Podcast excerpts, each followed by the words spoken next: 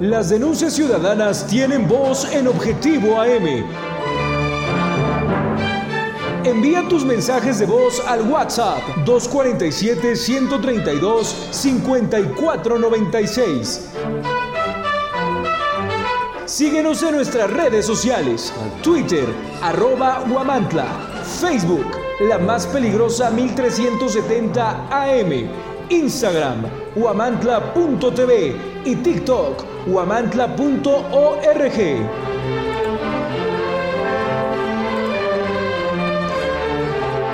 Contaminación de 8.000 empresas provoca altas tasas de incidencia y mortalidad por enfermedad renal crónica y leucemias en Tlaxcala y Puebla. En total opacidad definen diputados convocatoria para elegir antes del 15 de diciembre a nuevo comisionado del Instituto de Acceso a la Información Pública. Presenta el secretario de Gobierno al nuevo encargado de la Secretaría del Medio Ambiente aquí en Tlaxcala. Desde el Congreso Poblano, advierten crisis de inseguridad en la capital de esa entidad. Condenan intentos de linchamiento en Chutetelco y Cuyoaco. Confirma el Tribunal Electoral del Poder Judicial de la Federación criterio de paridad para que partidos postulen a cinco mujeres para renovar nueve gobernaturas en 2024.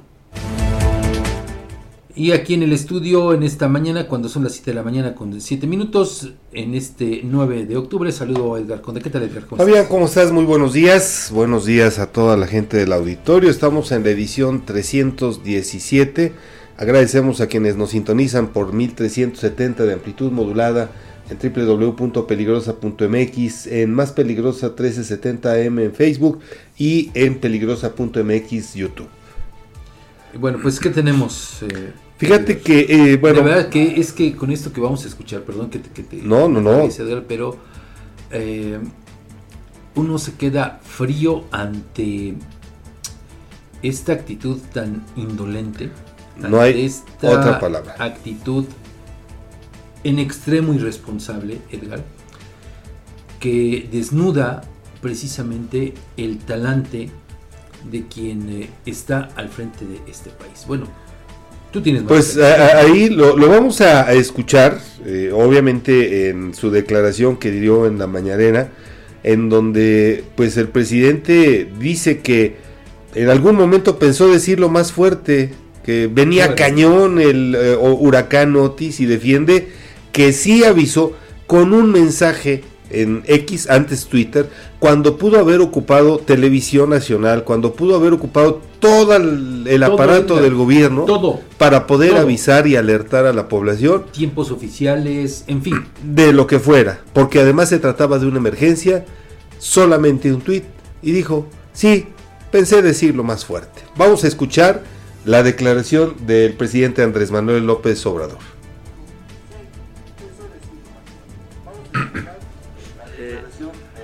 Estaba escribiendo esto, eh, pensé en decirlo más fuerte, o sea, viene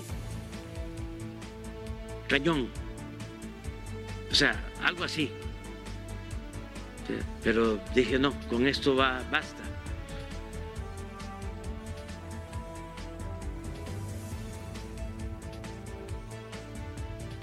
Eh, cuando estaba escribiendo esto... Pero dije, no, con esto basta. De verdad, Edgar, o sea... Cuando no, toda la población tiene acceso a esta red social. No, claro, y sea, aparte, Edgar, bien lo dices, o sea, teniendo a su disposición todo el aparato oficial de comunicación, una red, eh, pues cuando se trata, precisamente la ley lo prevé. Claro, claro, cuando se trata de este tipo de emergencias, tú como concesionario y permisionario, en este caso de una estación de radio, de un canal de televisión, estás obligado, claro. quieras o no, a difundir estos mensajes sí, claro. de la autoridad de manera inmediata, porque estás obligado a, cortar tu transmisión. Efectivamente, bueno, eso lo prevé la propia ley. Sí. Yo por eso digo, de verdad, Edgar, eh, ¿cómo es que puede existir tanta irresponsabilidad, tanta indolencia de un jefe de Estado? Yo ya no sé si sea irresponsabilidad ante, una tragedia. Es que, Edgar, no, es que a todas luces sí caemos en una irresponsabilidad porque eh, estás tomando una decisión contraria a lo que tendrías que hacer. Claro, a lo Entonces que yo por la- eso, eh, independientemente de, de lo que tú puedas opinar, Edgar, con el respeto que me mereces, pero creo que todo termina en eso, en un acto pleno, aberrante de irresponsabilidad. No hay de otra, ¿eh? De, de ninguna manera se puede justificar porque, insisto, además, No, en un no momento de emergencia, no, tú, tú eh, primero tienes todo el poder del Estado, todo el Oye. aparato para poder, La información, Edgar. Además, la información. claro. O sea, información que no cualquier persona tiene en su poder, en Claro. sus manos. O sea, no es información que tú tuvieras, que yo tuviera, que la gente que está en sus casas o en sus lugares de trabajo, en donde se encuentran en estos momentos escuchándonos, tiene acceso a esa, información. por supuesto, porque además llegó directamente Claro. desde eh, la, donde estaban monitoreando en el Servicio Meteorológico de Estados Unidos, que además envió un avión eh, precisamente de estos cazatormentas o cazahuracanes para determinar, dieron los avisos. Ya, ya, ya lo vimos y ya lo sufrimos, ya lo padecimos con el tema de que era, eh, del COVID, que era una simple gripita, Así es. por ejemplo. ¿no? Sí. Ahí está la cantidad de personas que perdieron la vida por otro acto de irresponsabilidad, Edgar. De verdad, yo no sé qué necesitamos. eh, Para abrir que- los ojos. Exactamente, quitarnos la venda de, lo- de- de los ojos. ¿Y sabes todavía qué es lo peor? Que en la conferencia ayer, cuando hace estos comentarios el presidente López, no hubo un solo pseudo reportero de los que... de los Bueno, lo acabas de que decir, ¿sí? que lo interpelara y que lo cuestionara por ese acto de irresponsabilidad. Pues es que no lo iban a hacer. Nadie, nadie. Edgar, de verdad que es, es eh, increíble. Deleznable a todas luces, Fabián. Totalmente Sí. de, de- de acuerdo contigo, ¿no? Porque, fíjese, en medio de la tragedia, que digo, no se podía evitar, eso también hay que decirlo, yo hace unos días lo referí, por la fuerza de este huracán, Claro. era prácticamente imposible evacuar en un periodo tan corto de tiempo a cientos de personas, a miles de personas. Era prácticamente imposible, pero sí se pudo hacer algo para aminorarlo. Por lo menos alertar que la Claro. gente no saliera, que, que- que estuviera No sé, resguardada. hacer algo. Claro. Pero usted puede creer que con un tweet o un posteo, como ahora se conoce, de cuántas palabras, Edgar, 150 palabras. cuando mucho, cuando mucho, porque tampoco al presidente se le da eh, el- esa facilidad para agotar estas 150 palabras en un posteo. O sea, y todavía que diga, no, pues es que sí está cañón, pero no, considere que con esto es suficiente. O sea, de verdad, Edgar, hay que tener atole en las venas, o no sé cómo llamarle, ante una decisión, una situación como esta. De verdad que es en extremo gravísimo lo que dice el presidente López. Y todavía que eh, en su entorno no haya tampoco nadie quien le, por lo menos, que le diga, pues presidente, largaste. Pero es que pasaría lo que vimos el día de ayer, Fabián, No, cuando desmiente a la de protección civil. Sí, Edgar, está bien, pero, eh, o sea, trata, trata de corregir lo incorregible. Pero yo voy a esto, Edgar, a ver, ¿cuántos diputados federales hay de Morena? ¿Cuántos senadores hay de Morena? La propia gobernadora de Guerrero, que es de Morena y que fue impuesta por el propio López Obrador. Que no, le- no le cuestione, que no le reproche esto. Es que, Fabián, es, a lo que iba yo. Al final de cuentas, Es estamos en la época en la que pregunta el presidente, ¿qué hora es? Bueno, pues las que usted diga, señor no solamente presidente. eso, sino que con este tema de la aprobación del presupuesto de egresos para el próximo año, o sea, también un tema que llama la atención. No hay un solo peso de manera extraordinaria No. para 2024 para la reconstrucción de Guerrero. Y todavía hay diputados que se rasgan las vestiduras para, eh, pues de alguna manera, buscar la forma de asignar dinero, presupuesto. O en el caso del FOBAPROA, no quisieron destinar recursos del FOBAPROA para la reconstrucción de Guerrero. O sea, de verdad. Pero, no- y fíjate no sé lo que son las cosas. No sé qué esperamos para que, que reaccionemos. Sí, definitivamente. Y lo que son las cosas, Fabián.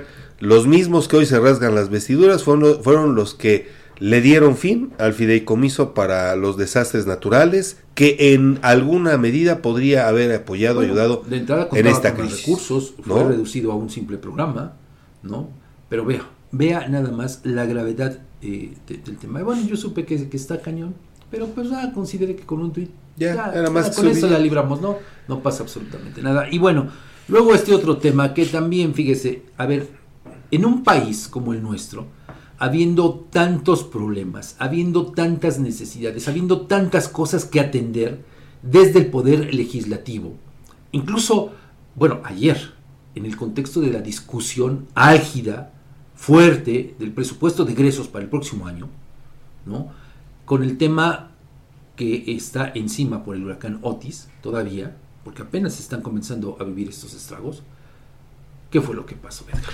Ay, por segunda ocasión. Por segunda ocasión, bueno, vamos a, a poner en antecedente a la gente del auditorio. Tú recordarás que hace unas semanas llegó Jaime Maussan con eh, un eh, supuesto eh, ser extraterrestre, Momificado, momificado, que después Que no ya era tal. era, o sea, se, se de- se de- descubrió que no era tal, que era una, eh, pues un montaje.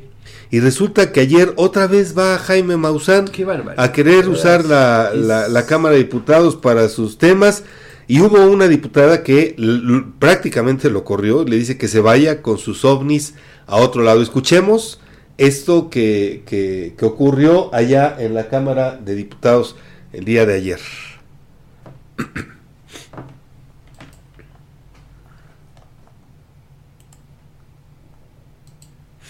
Tenemos a Jaime Maussan aquí en la Cámara de Diputados, señor. Estamos discutiendo el presupuesto.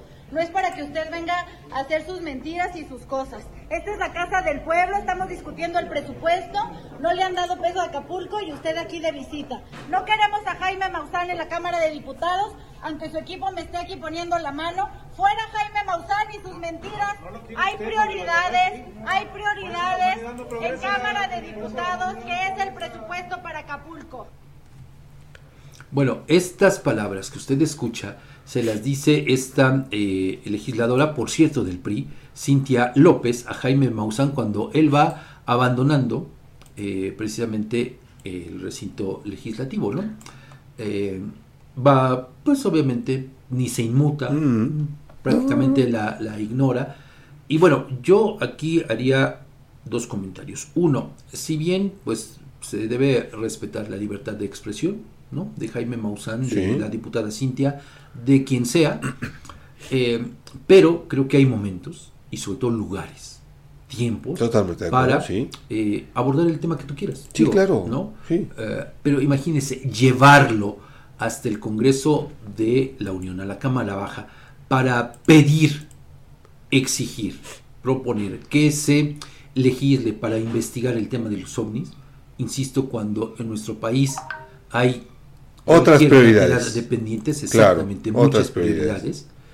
Eh, creo que sí coincido con la diputada, más allá de su signo político. Sí. Eso eh, ahorita yo lo- no, lo, no- no lo consideraría, no lo pondría en, en la mesa. Eh, pero le digo, ¿cómo es posible que le abren la puerta para esto? Repito, hay tantos y tantos temas. ¿verdad? Digo, a lo mejor en otro foro, en otro momento, pues quizá, ¿no? Como Ah, ocurrió hace unas semanas. Ahorita, como bien dice la legisladora, pues está discutiendo el presupuesto de egresos, que es algo que necesita tener prioridad. Claro. O sea, no, no puedes estar desviando. y además atención. Claro, no puedes estar desviando el tiempo de los legisladores, no puedes estar eh, Y- des- desviándolos o distrayéndolos con cuestiones que a lo mejor sí podrían entrar, pero en otro momento. No, pero este no era. Edgar, a ver, no hay eh, alguna evidencia científica, porque aquí tendría que entrar la ciencia, Sí, ¿estás claro, de acuerdo? sí, Para duda. darle validez a este tema de los extraterrestres, ¿no? Eh, pero bueno, Jaime Maussan no lleva a ningún especialista. ¿Sabe a quién lleva? Que es también parte del show, un teatro, una cortina de humo, creo yo, para distraer la atención de los mexicanos por todo lo que está ocurriendo en el país. Ya le decíamos lo del huracán Otis, lo del presupuesto, lo de la renuncia de Arturo, de Saldívar a la eh, Suprema Corte, la pretensión del presidente de imponer a gente que le sea leal. En fin, en ese contexto, por eso le digo que se trata de una cortina de humo. Porque, eh, aparte, insisto, Jaime Maussan lleva a Claudio Yarto. Este cantante eh, Ya, rapero, este rapero, Que ni cantante, digo, porque bueno, nomás era bueno, como quiera que sea, que en su momento pues tuvo, eh, estuvo de moda. con calor, ¿no? claro. Con Caló, exactamente, con María Caruña. Sí. ¿no? Pero, eh, vea, y, y- y ¿sabe cuál es el argumento? De verdad que es todavía más risible. El argumento del especialista, del insigne Claudio Yarto, es que como él vive en un edificio de 10 pisos, en el último piso, es decir, hasta arriba, pues desde ahí él, de, desde hace algún tiempo, ha estado pendiente, ha estado En observando, ha estado observando de manera permanente muchos eventos que se producen en el cielo. Mira nada más. O sea, ese es el argumento que da eh, en ese personaje rapero.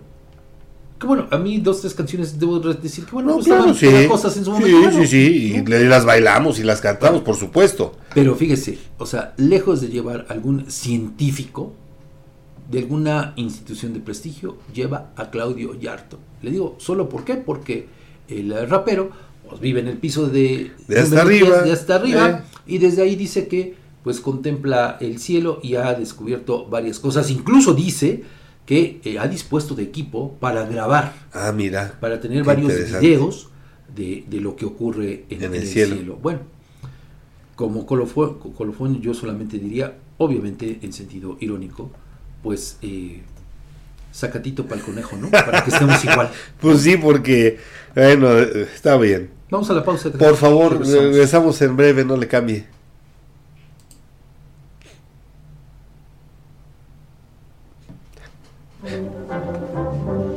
Las denuncias ciudadanas tienen voz en Objetivo AM. Envía tus mensajes de voz al WhatsApp 247-132-5496. Síguenos en nuestras redes sociales. Twitter, arroba Huamantla. Facebook, la más peligrosa 1370 AM. Instagram, huamantla.tv. Y TikTok, huamantla.org.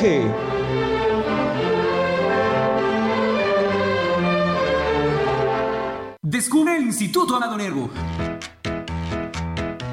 que ofrece educación de calidad con más de 77 años de experiencia formando corazones y mentes. Desde 1947, nuestra misión ha sido promover los principios de una verdadera humanidad a la luz del Evangelio. En el Instituto Amado Nervo ofrecemos niveles educativos de primaria, secundaria y preparatoria en el turno vespertino, con una educación integral y de excelencia. Contamos con talleres para el desarrollo de sus habilidades y pasiones, desde fútbol, oratoria y declamación, hasta voleibol, música y teatro. Nuestros niveles educativos están incorporados a la CEPE, garantizando una educación avalada por las autoridades. Visítanos en calle Guerrero Norte, número 124, Colonia Centro, en Huamantla, Tlaxcala, o contáctanos al 247-47-20472. Labor Omnia Visit, porque el trabajo todo lo vence. Instituto Amado Nervo.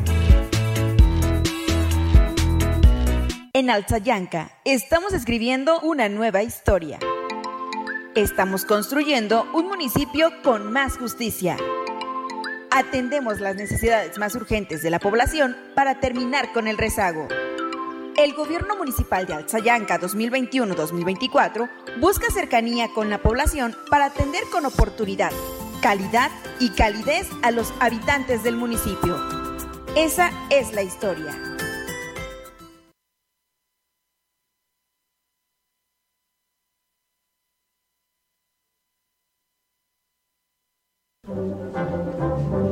Objetivo AM se transmite a través del 1370 AM, la más peligrosa. Desde el Centro de Información en Juárez Norte número 215, en Huamantla, Tlaxcala. Bueno, pues vamos a iniciar con las noticias. Aquí nosotros seguimos con el debate en, en esta pausa comercial de pues, eh, Pues de estos dos puntos, ¿no? estos dos puntos, claro. Que acabamos de... Sí, que, no, no puede que ser. referir, pero bueno, pues ahí tuvo usted las evidencias, ¿no? Claro. La- de lo que dicen los, actores de todo esto. Pero bueno, vamos a, a la información. Mire, este tema que le hemos compartido ya en varias ocasiones y que pues es- genera muchísima información. Esto es a lo que yo me refiero cuando eh, habló de que hay temas prioritarios, pero que se soslayan, ¿eh? Que se soslayan. Fíjese usted nada más, desde 1990 y hasta la fecha, ¿cuántos años ya han transcurrido? Los estados de Puebla y Tlaxcala han presentado las tasas de mortalidad por enfermedad renal crónica más altas de todo el país en el grupo de 15 a 49 años de personas que tienen esas edades. Esto, pues como resultado de los altos niveles de contaminación generados por las industrias asentadas en la cuenca del Alto Atoyac. Según eh, pues una investigación dada a conocer por eh, el eh, CONACIT, este río es uno de los más contaminados de México debido a las descargas de aguas residuales. Escuche usted nada más, es brutal esto. Y aquí sí, parafraseo a Jaime Maussan. Y nadie hace nada. Nadie hace nada. Descargas de aguas residuales contaminantes de más de 8.000 empresas, ¿eh? Nada más. Más de 8.000 empresas, empresas. Principalmente, obvio, de las industrias química, textil y automotriz. En las últimas cuatro décadas, enfermedades como la renal crónica y las leucemias agudas han mostrado, ya le digo, estas altas tasas de incidencia, en especial entre los jóvenes. Se trata de padecimientos con una fuerte carga asociada a la exposición de los tóxicos imperantes en la cuenca del Alto Atoyac. Esta, le digo, es una de las conclusiones del informe estratégico para la comprensión de la problemática socioambiental de la región de emergencia sanitaria y ambiental de la cuenca del Alto Atoyac. Hace unas semanas, incluso este, parte de este documento, bueno, el documento lo entregaron al gobierno del estado, había estado surgiendo información por ahí a cuenta gotas, pero bueno, pues ya está disponible para su consulta total de este eh, documento, más de 200 eh, páginas. Y ahí pues vienen datos importantes. Por ejemplo, le refiero que en el periodo 2019-2021 la tasa de mortalidad por enfermedades renales crónicas entre la población de 10 a 19 años aquí en el estado, es decir, entre jóvenes, fue de 2.7 por cada 100.000 habitantes, lo cual indica un riesgo de mortalidad cuatro veces mayor respecto de la tasa nacional. Además, en este documento se desvela que en Tlaxcala la población de entre 10 a, 9 a 19 años también tiene un riesgo de morir por enfermedad renal crónica cuatro veces mayor respecto del promedio nacional. La cuenca del Alto Atoyac, hay que decirlo, es una de las 30 regiones del país que identifica el gobierno de México en estado de emergencia socioambiental y sanitaria. Esta cuenca, pues eh, fíjese, eh, de alguna manera, pues tiene correlación con, le voy a decir, eh, el 79% de los habitantes de nuestro estado. Es decir, estamos hablando que, eh, pues, de alguna u otra de cada afectados son 1.133.149 tlaxcaltecas. Qué Mientras que en el caso de Puebla son eh, 2.884.000 personas. Porque hay que recordar que, bueno, este afluente, el cauce del Atoyac, surge eh, precisamente aquí en Tlaxco, con, el, el río eh, sí, en el Atoyac y después se convierte en el Balsas para terminar en las aguas del el Pacífico. Entonces, le digo, en esta zona metropolitana se concentra el número de empresas que ya le digo y que eh, pues contaminan el medio ambiente, no solamente el agua, sino también el suelo y el aire, porque pues en este eh, en esta porción del país operan en conjunto alrededor de 30 conglomerados industriales. Y le digo, pues ahí están los datos es brutal la contaminación que generan estas 8000, más de 8000 empresas. Pero, Edgar, estamos más preocupados en organizar mundiales de voleibol que en atender esta problemática. Yo te preguntaría, ¿qué hizo comprobable el ahora nuevo secretario de gobierno cuando estuvo como secretario del medio ambiente? ¿Qué hizo para pues atender esta problemática? Tuvo dos años, cierto, eh, es un poco de tiempo para eh, tratar de resolver. Sí, un, este sexenio no, no bastaría, pero creo que son, serían señales. El hecho de enfrentar, de afrontar, de, de, de, mirar y de proponer soluciones hablaría mucho, pero no hubo una sola medida. No, y es que, fíjese, la verdad es que este es un tema muy preocupante porque nos afecta a todos, a fin de cuentas. ¿Por qué? Usted va a decir, bueno, es que yo vivo hasta el Carmen Tequesquitla, ¿qué me puede afectar? Yo vivo aquí en Guamantla. No, porque eh, toda esta contaminación que se genera viene a redundar en el llamado cambio climático. Claro. O sea, es decir, en estas temperaturas tan dispares que ahora eh, nos enfrentamos, a las que ahora nos enfrentamos, tanto eh, de calor como de frío, a las lluvias.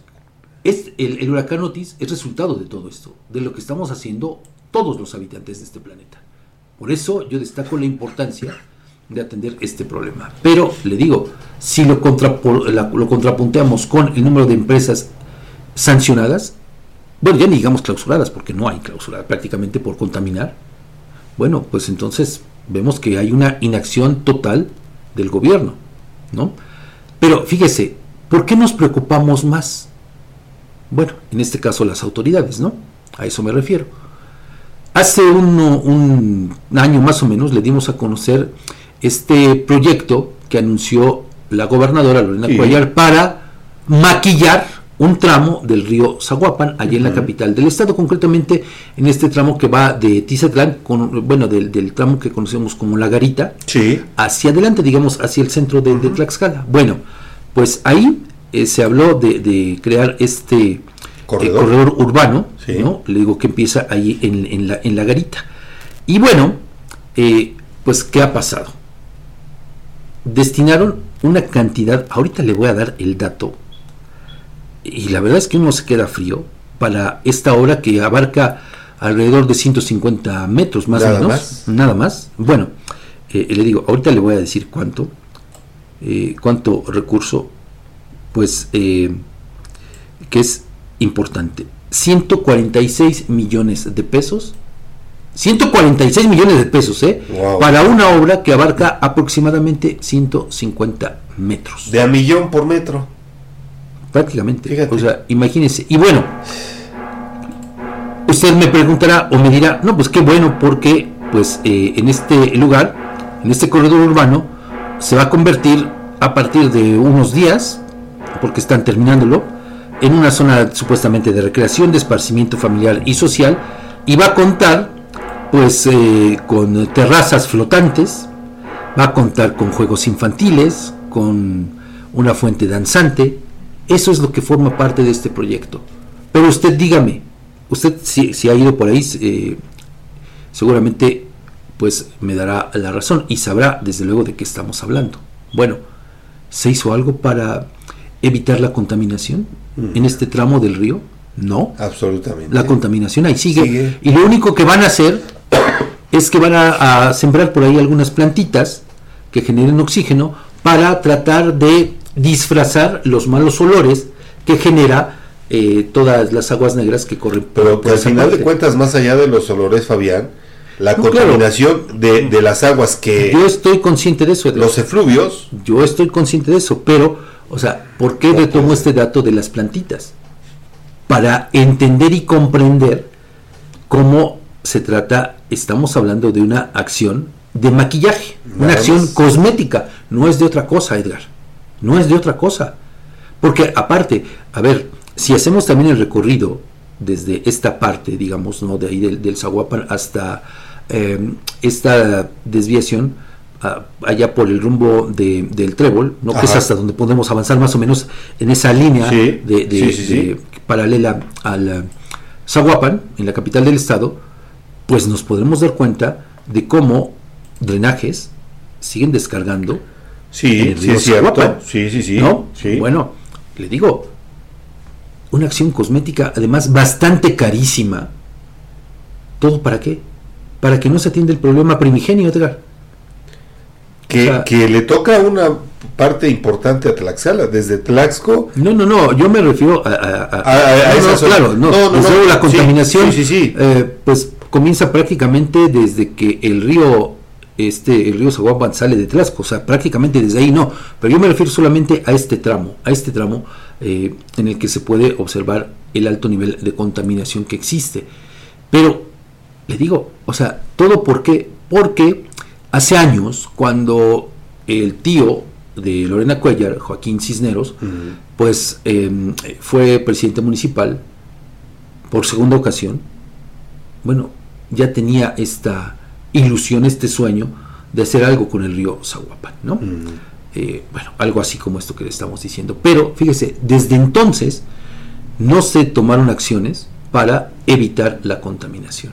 No hubo acciones y por eso los resultados de la alta contaminación que hoy presenta este afluente. ¿Mm?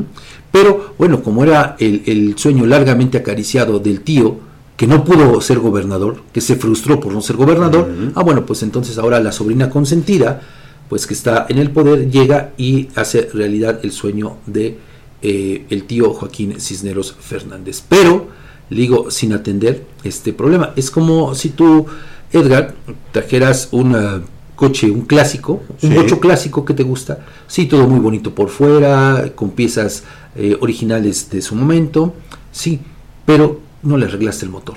Y sigue contaminando sigue tirando aceite. sigue tirando aceite. Claro. En fin. Digo para para dimensionar para sí para tener una un, un, parámetro con el cual podamos entender la gravedad de este asunto pues la verdad es que Fabián yo, yo no entiendo por qué las prioridades de este gobierno se centran en cuestiones que pudieran tener algún beneficio, vamos a darle el beneficio de la duda. pero, pero que no son prioritarias, no como esto. No. Sobre todo porque estás hablando de tasas altísimas de y, que además están creciendo en la prevalencia de enfermedades, por ejemplo, este ahí están los datos, ahí están datos oficiales basados en estudios, basados en la ciencia, hechos por especialistas y pues de alguna manera se soslayan. Yo creo que es, es, una ofensa muy grande la inteligencia de estas mujeres y de estos hombres que hacen ciencia y que te muestran con resultados fehacientes, que te dan en la cara con estos mismos. Por eso le, compartimos estas dos posiciones, ¿no?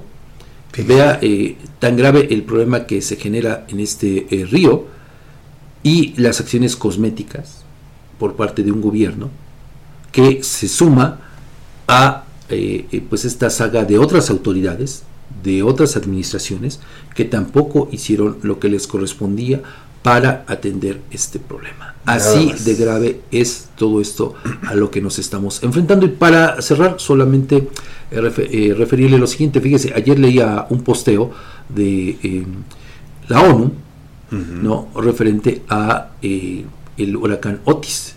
Y decía la ONU en este posteo eh, incluso hice por ahí un comentario, que es culpa, eh, bueno, los destrozos en, Acapulco es culpa del huracán Otis. Y yo lo que escribí dije, no, perdón, es culpa de nosotros como eh, seres humanos que nos estamos acabando el planeta y que no estamos haciendo nada desde la parte que nos corresponde, o si lo hacemos es mínimo, para evitar todo esto. No, la culpa no es del huracán, la culpa es de nosotros mismos. Es cierto, porque incluso se prevén que en un futuro eh, este tipo de fenómenos meteorológicos vengan más fuertes. Vengan más fuertes. Bueno, vamos a la pausa, Edgar. ¿Qué te parece? Regresamos, Regresamos con, más información.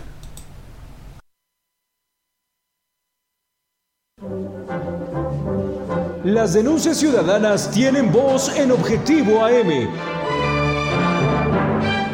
Envía tus mensajes de voz al WhatsApp 247-132-5496.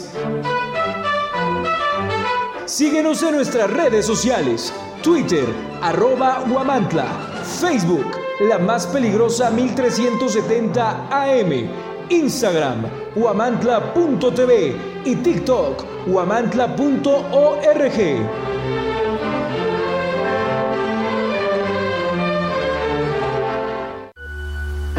El compromiso no es una palabra, es un acto y Coapiaxla es el ejemplo de ello. Día con día escribimos una nueva historia donde el protagonista eres tú, donde tus necesidades son las nuestras. Y cada día trabajamos para cumplirlas porque con Coapiaxla unidos avanzamos. Gobierno de Coapiaxla 2021-2024. del dulce, les traemos una tentación que no podrán resistir. Bienvenidos a Pastelería El Convento, tu destino para los pasteles más deliciosos en Guamantla. En Pastelería El Convento hacemos tus momentos especiales aún más memorables. Ofrecemos una amplia gama de pasteles para todas las ocasiones, tamaños y sabores para satisfacer todos los gustos. Y si tienes un evento familiar en puerta, prueba nuestros pasteles de tres leches, tres quesos, mil hojas, fruta fresca, tarzamora, rosca de reyes, hojaldras, gelatinas, flan y el delicioso chocoplan. Estamos ubicados en dos direcciones en Huamantla, en Morelos Oriente 106 y en Juárez Norte 215. También puedes encontrarnos en Gajales 3 Oriente número 7.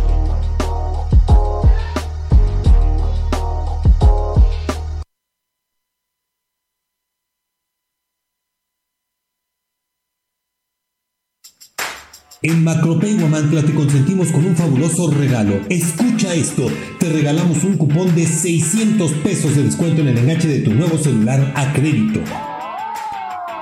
Y eso no es todo. Para mantener tu dispositivo seguro te ofrecemos fundas al 2x1. Sí, 2 por el precio de uno. Además, si estás buscando un smartwatch, te tenemos cubierto con un increíble 40% de descuento.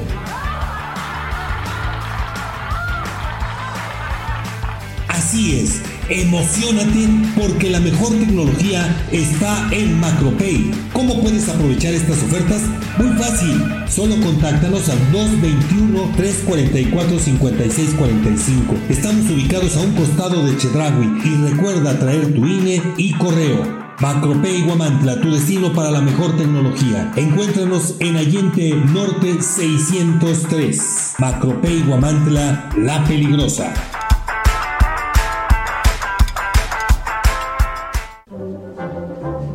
Objetivo AM se transmite a través del 1370 AM, la más peligrosa.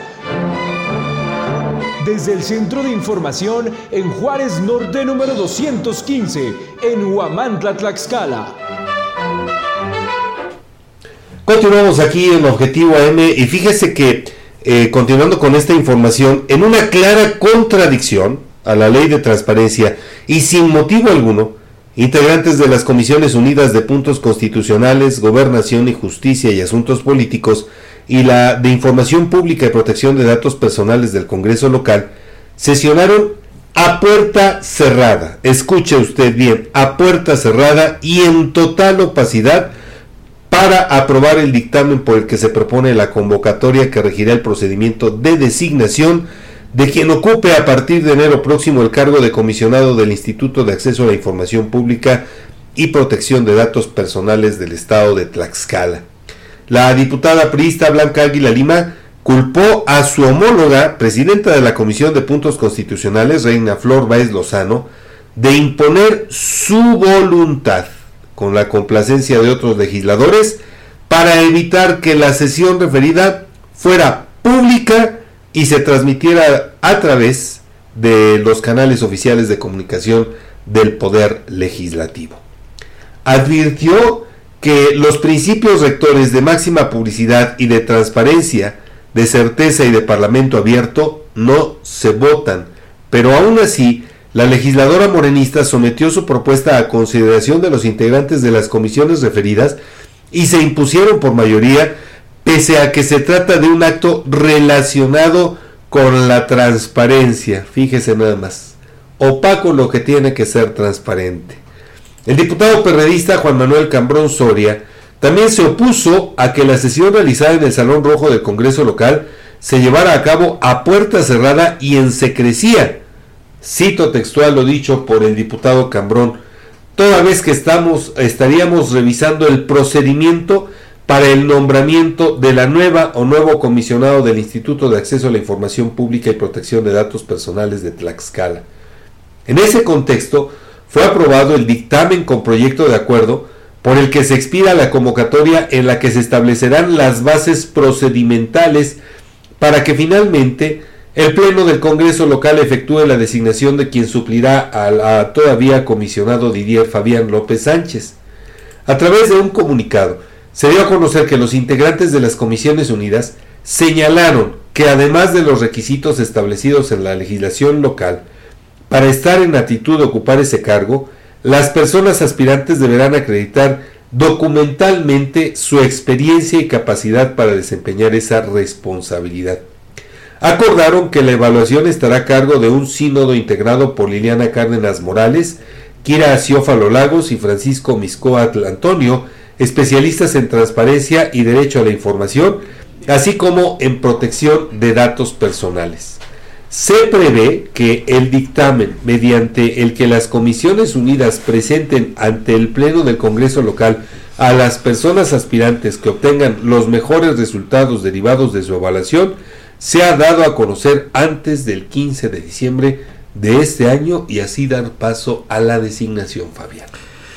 Uno no se explica, Edgar, el por qué se toma esta decisión de hacerlo en lo oscurito. Yo sí me lo explico. No, a ver, te voy a decir por qué. O sea, bueno, yo no le encuentro eh, explicación. Porque no era un tema de... Eh, pues en el que ibas a tomar una decisión, digamos, eh, ya para definir quién iba a quedar. O sea, eh, como para que tú, diputada, diputado, te balconearas, decir, ah, pues es que yo apoyé a Edgar, yo apoyé a fulano. No, solamente era para validar la convocatoria. Solo para validar. Pero es que esa, esa, convocatoria, me imagino, lleva plan con maña, bueno, Dicen, dicen, no me consta, que eh, pues quien se perfilaría con la bendición obviamente desde Palacio de Gobierno, es una mujer que eh, trabaja precisamente eh, en el despacho de la gobernadora Lorena Cuellar. Ah, y quien le ha eh, atendido varias cuestiones relacionadas en materia de transparencia. Eso es lo que se, rumora. Pero digo, a ver, solamente ibas a, presentar prácticamente la convocatoria, avalar el dictamen, bueno, el, proyecto, para que seguramente hoy lo lean en tribuna y ya se emite la convocatoria. era un asunto de trámite, Edgar. Me queda claro, pero lo mismo pasó cuando eh, estaba la convocatoria para el titular del órgano de fiscalización ah, ahí fue diferente, ahí fue diferente. Pero también hubo opacidad. No, sí, claro, pero fue diferente, porque ahí, ¿qué fue lo que sucedió? Que los diputados prometieron que habría total transparencia, pero pues las entrevistas con los aspirantes las hicieron a un lado. Sí, sí, sí. O sea, es decir, no sé, eh, nadie sabe, nadie supo qué fue lo que pasó. Me queda claro que esos procedimientos son diferentes. A, lo que quiero llegar es que al final de cuentas creo que ya se está haciendo costumbre que el Congreso local actúe tapando lo que no tendría que tapar. Pues sí. Y, y todo para qué? Pues para de nueva cuenta arrodillarse así, arrodillarse ante el Ejecutivo. Y bueno, en otros eh, temas, eh, rápidamente le vamos a comentar que pues eh, ayer el titular de la Secretaría de Gobierno, Luis Antonio Ramírez Hernández, presentó a Pedro Aquino Alvarado como nuevo encargado del despacho de la Secretaría del Medio Ambiente de Tlaxcala. Hay que recordar que Luis Antonio Ramírez dejó este cargo para asumir la titularidad de la Secretaría de Gobierno. Pero, ¿qué cree? Y conste, no es un asunto de discriminación, pero Pedro Aquino Alvarado tampoco es tlaxcalteca. Es, forma parte de este grupo, del llamado Grupo Morelos, que pues ha venido a sentar sus reales aquí en, Tlaxcala. Y bueno, pues ahí eh, pues se hizo, pues ya sabe, toda la falamaya se presenta como encargado, pero además vea usted nada más la, la también la incongruencia de, de el actuar del gobierno estatal. Para esto, fíjese, se manda hasta un comunicado de prensa, hasta un boletín. Ha habido otros nombramientos, otros enroques, en los que ni una línea, ni una fotografía, y los medios, la población, nos tenemos que enterar prácticamente de rebote. Sí, claro. Bueno, Creo, creo que habría una razón. Recuerda que hubo cambios ahí en la coordinación de comunicación del gobierno. Pues sí, pero podría ser. Quiero pensar, digo. Bueno, es que la forma parte del club de los optimistas, ¿no? Claro.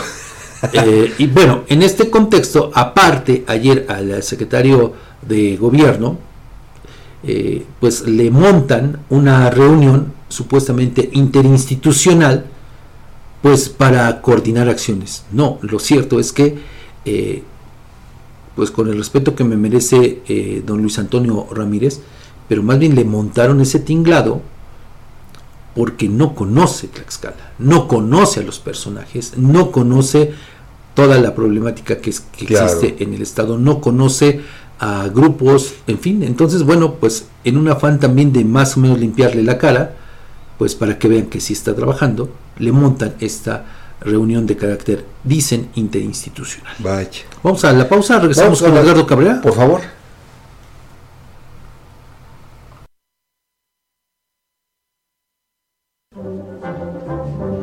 Las denuncias ciudadanas tienen voz en Objetivo AM Envía tus mensajes de voz al WhatsApp 247-132-5496. Síguenos en nuestras redes sociales, Twitter, arroba Huamantla, Facebook, la más peligrosa 1370 AM, Instagram, huamantla.tv y TikTok, huamantla.org.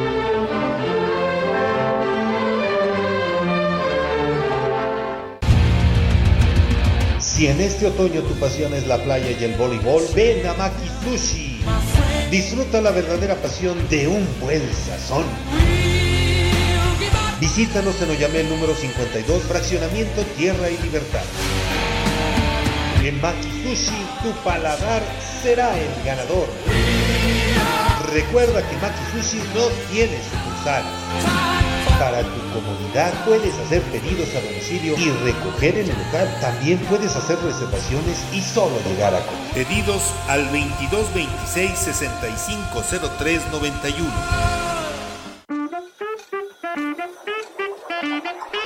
En Tortas Gamis Oficial nos destacamos por nuestra dedicación a la higiene y la autenticidad en cada torta que preparamos.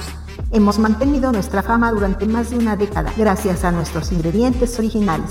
Además, ahora ofrecemos servicio a domicilio de 11 a.m. a 8 p.m. ¿Por qué no nos llamas a los 47 47 26501 y disfrutas de nuestras delicias en la comodidad de tu hogar? Somos los pioneros en traerte el sabor auténtico que tanto amas. invitamos a visitarnos en cualquiera de nuestras tres ubicaciones. Matamoros Poniente 102, Zaragoza Oriente 101, Boulevard Cuamango, entrada a San Carlos.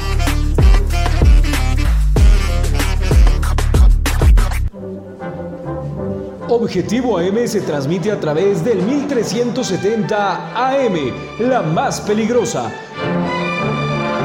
Desde el Centro de Información en Juárez Norte número 215, en Huamantla, Tlaxcala. Si algo existe en Tlaxcala es la traición a las promesas de campaña y a la palabra empeñada en busca de votos. No solo fue el desdén para los morenistas de cepa que apuntalaron a los prianistas, que se hicieron de candidaturas y a la postre ganaron la elección de 2021. En el ejercicio de gobierno se han privilegiado a personajes que desconocen la realidad local. En el segundo año de la triste historia, el acumulado de integrantes del gabinete legal y ampliado es favorable para los foráneos que siguen ganando posiciones, empezando por el segundo al mando para quien se cambió la constitución política y plancharon así su llegada. Además de ahijado de la mandamás, encabeza la legión morelense que se apropió del sector gubernamental medioambiental y ahora tiene en sus manos la política interna. En lugar de Luis Ramírez, a la Secretaría de Medio Ambiente se conoció este miércoles la llegada del veracruzano Pedro Aquino. Es abogado y miembro de la Legión Morelense. Ocupaba el cargo de director de Desarrollo Sostenible y bueno, no olvidemos que en la Procuraduría Medioambiental, pues también hay otro personaje de Morelos, Iván García. En la Secretaría de Infraestructura, de nueva cuenta no hubo tlaxcalteca que diera el ancho para la triste historia, por lo que importaron al jalisciense Diego Corona, exsecretario de Infraestructura en Puebla durante el gobierno panista de Rafael Moreno Valle. Ahí el golpe es por duplicado.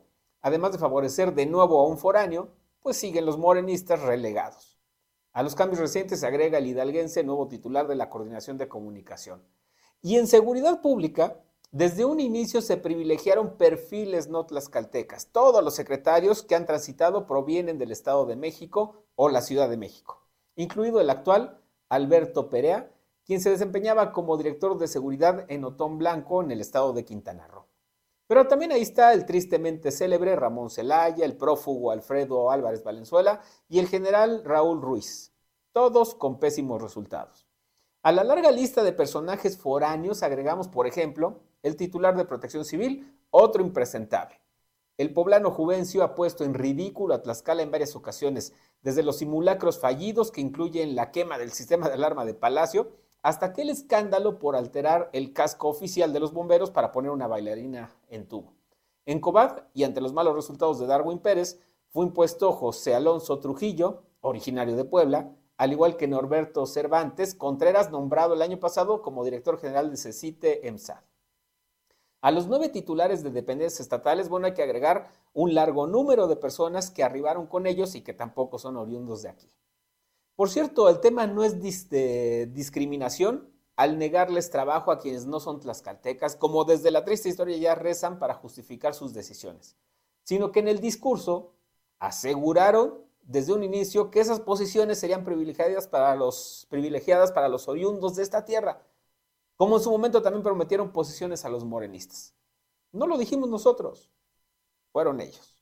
Recuerde que puede seguir en Facebook, X, Instagram, TikTok y Spotify como Edgardo Cabrera o Gente TeleX o suscríbase a mi canal YouTube o si prefieren www.gentetelex.com. Bueno, usted escuchó el comentario de Edgardo Cabrera Morales, director del portal Gente Telex. ¿Con qué seguimos, Edgar? Vamos con, eh, pues, rápido a, un recorrido por el estado de Puebla, nos quedan unos cuatro minutitos. Y en primer lugar, le doy a conocer que Carlos Navarro Corro, líder del partido Pacto Social de Integración en el Congreso Poblano, alertó sobre una crisis de inseguridad en el municipio de Puebla que se encuentra bajo la administración de Eduardo Rivera Pérez. Este pronunciamiento se produce en el contexto de diversos eventos violentos de los que hemos dado cuenta en este espacio informativo y que han ocurrido recientemente allá en la región. El legislador eh, poblano expresó la necesidad imperante de que Consuelo Cruz Galindo, quien es titular de la Secretaría de Seguridad Ciudadana, comparezca ante el Poder Legislativo y argumentó que esta comparecencia es crucial dada la elevada incidencia delictiva que afecta a la capital. El diputado indicó que se llevará a cabo una evaluación y se propondrá en la Junta de Gobierno que la funcionaria municipal exponga ante el Congreso la situación actual de inseguridad en la ciudad de Puebla. Consideró como un escenario desfavorable que las autoridades ignoran la problemática, especialmente en un contexto donde se han registrado tiroteos relacionados con delitos como narcomenudeo y robo de hidrocarburo, Fabián. Pues vaya situación y rápidamente también eh, allá en Puebla la Secretaría de Seguridad pues condenó cualquier manifestación de violencia y lamentó los hechos ocurridos en los municipios de Ciutetelco y Cuyoaco. Eh, bueno, estos incidentes involucraron la retención de gente señalada como responsable de la comisión de delitos por parte de pobladores. El primer suceso en la comunidad de Atecax, perteneciente a Ciutetelco, bueno, pues ahí la policía estatal pues eh, rescató a un hombre que estaba retenido y que ya era agredido por los pobladores, quienes lo señalaban como responsable del robo de una camioneta en Perote, Veracruz. Este hombre fue rescatado y le digo trasladado a un hospital para recibir atención médica. Simultáneamente, la Junta Auxiliar de San Andrés Payuca, perteneciente a Cuyoaco, también pobladores detuvieron y lesionaron a otro sujeto señalado de hurtar otra camioneta. En este intento de escapar, la unidad, eh, bueno, el la unidad conducida por el sujeto pues terminó por chocar contra una vivienda, lo que eh, derivó en la pérdida de eh, esta persona debido a las lesiones sufridas. Pero bueno, pues eh, también allá en Puebla pues continúan los intentos de linchamiento. Hay que referir que Tlaxcala y Puebla pues son las entidades que encabezan el ranking nacional de aquellos estados de la República con más intentos. de linchamiento. Así es, Fabián. ¿Sabes qué me llama la atención? Y nada más hago ahí un paréntesis, que aquí la Secretaría de Seguridad Pública hace un posicionamiento, condena, mm. cosa que no ocurre acá. No, bueno. ¿Qué te digo? Pues quizá eh, hay más eh, tiempo para hacer barquitos de papel, ¿no? Ah, sí, por supuesto. Ahora sí, si quieres, vamos al corte. Vamos al corte. Y regresamos con más información. 7.59, no le cambie, estamos en Objetivo M. Las denuncias ciudadanas tienen voz en Objetivo AM. Envía tus mensajes de voz al WhatsApp 247-132-5496. Síguenos en nuestras redes sociales, Twitter, arroba Guamantla, Facebook, la más peligrosa 1370 AM, Instagram, guamantla.tv y TikTok, guamantla.org.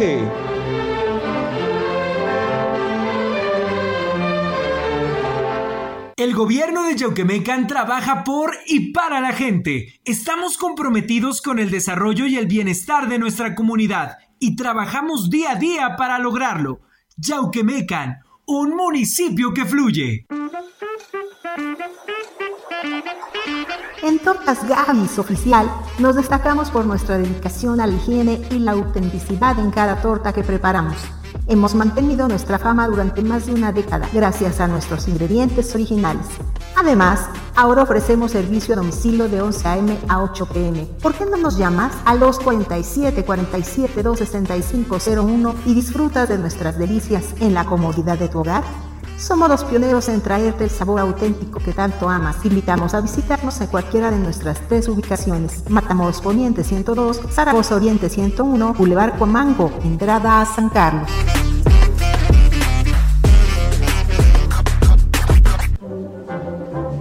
Objetivo AM se transmite a través del 1370 AM, la más peligrosa desde el Centro de Información en Juárez Norte número 215, en Huamantla, Tlaxcala.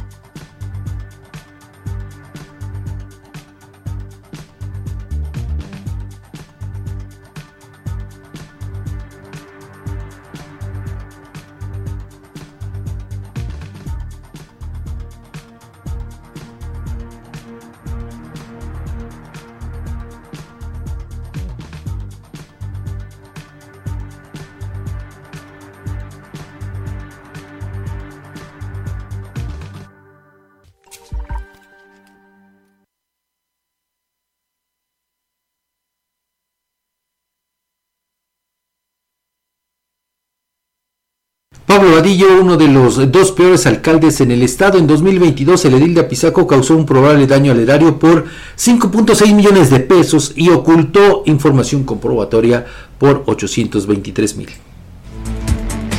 Urge Tlaxcala actualizar más de 37 mil credenciales que caducan en diciembre de este año. Repunta la creación de empleos aquí en Tlaxcala. Durante octubre se crearon 751 plazas formales para sumar en el año ya 115.647. Investiga la Procuraduría como feminicidio estos hechos ocurridos ayer en Panotla, donde pues, el hijo de la víctima es uno de los principales sospechosos. La inteligencia artificial es una herramienta indispensable en los medios de comunicación, por lo que debe regularse, dice Alejandro Jarero. El 60% de los municipios de Puebla es susceptible a desastres, advierte Beatriz Manrique. Y una discusión por tráfico eh, culmina en disparos en Izúcar de Matamoros en Puebla. Bueno, pues ya son las 8 de la mañana con 3 eh, minutos y bueno, pues eh, Edgar, vamos a esto que ocurre pues en este tramo de las autopistas México-Puebla porque pues es un caos Caos total el día de ayer por la noche, incluso con lluvia en uno de estos tramos, pues se encontraban paralizadas las autopistas México-Puebla y Puebla-Orizaba por obras que lleva a cabo eh, Caminos y Puentes Federales. Esto que vemos eh, ocurrió en la caseta de cobro de Texmelucan hasta Mozoc. Y bueno, ahí en las imágenes que eh, ahorita les, les platicaremos a nuestros amigos de radio, pues la verdad es que las hileras de camiones, de autos, están pues casi casi kilométricas. Esto fue anoche, no, yo supongo que en el transcurso de las horas eh, se pudo desfogar esta, estas vías de comunicación, pero Fabián, pues ya lo habíamos dicho incluso hace unos días acá, a propósito también de obras allá por, eh, se me escapó ahorita el nombre de, eh, es, es, en esta autopista de Pueblo Orizaba, pero en eh, ay se me escapa el nombre. Pasando la de Amozoc más eh, la caseta de Amozoc más hacia ya rumbo a Tehuacán que recordarás tú que incluso hacen eh, la, la sugerencia. el, mole de caderas no. No no es Tehuacán. No antes de llegar a Tehuacán pero por esa zona que también estaba ves que anunciaron que iba a haber eh, cortes eh, por estar arreglando las, las vías, bueno, pues están eh, generando caos, sobre todo en horas pico, Fabián. Sí, bueno, pues las filas de vehículos son pues muy grandes. Y a esto hay que sumarle también que pues ha habido protestas de gente por diversas situaciones que también mantienen bloqueadas las autopistas y pues se generan filas y filas y filas. Bueno, en este caso, eh, pues de este tramo que va de, Puebla hacia Ciudad de México. Eh, incluso, bueno, pues se está sugiriendo que se tomen vías alternas, es decir, que, tomes la vía eh, federal de San Martín Texmelucan, ¿no? Para irte por la federal, porque de lo contrario sí es un auténtico caos. sí, y un calvario. además es de pérdida de tiempo, combustible, contaminación. De todo, de, todo. de todo, tienes toda la razón. Entonces, pues sí, eh, si va a circular, sobre todo, eh, repito, por las autopistas México-Puebla y Puebla-Orizaba, pues tome las precauciones, sobre todo no viaje con altas velocidades, digo, porque en un momento, eh, y, más en estas fechas, Fabián, en las que ya, ya vimos la neblina, la niebla, sí. Eh, puede generar o ser factor para generar algún percance, pues que no queremos que suceda. Exactamente. Y bueno, por otro lado, a propósito de lo que dijo el, eh, este diputado ayer en el Congreso de, de Puebla,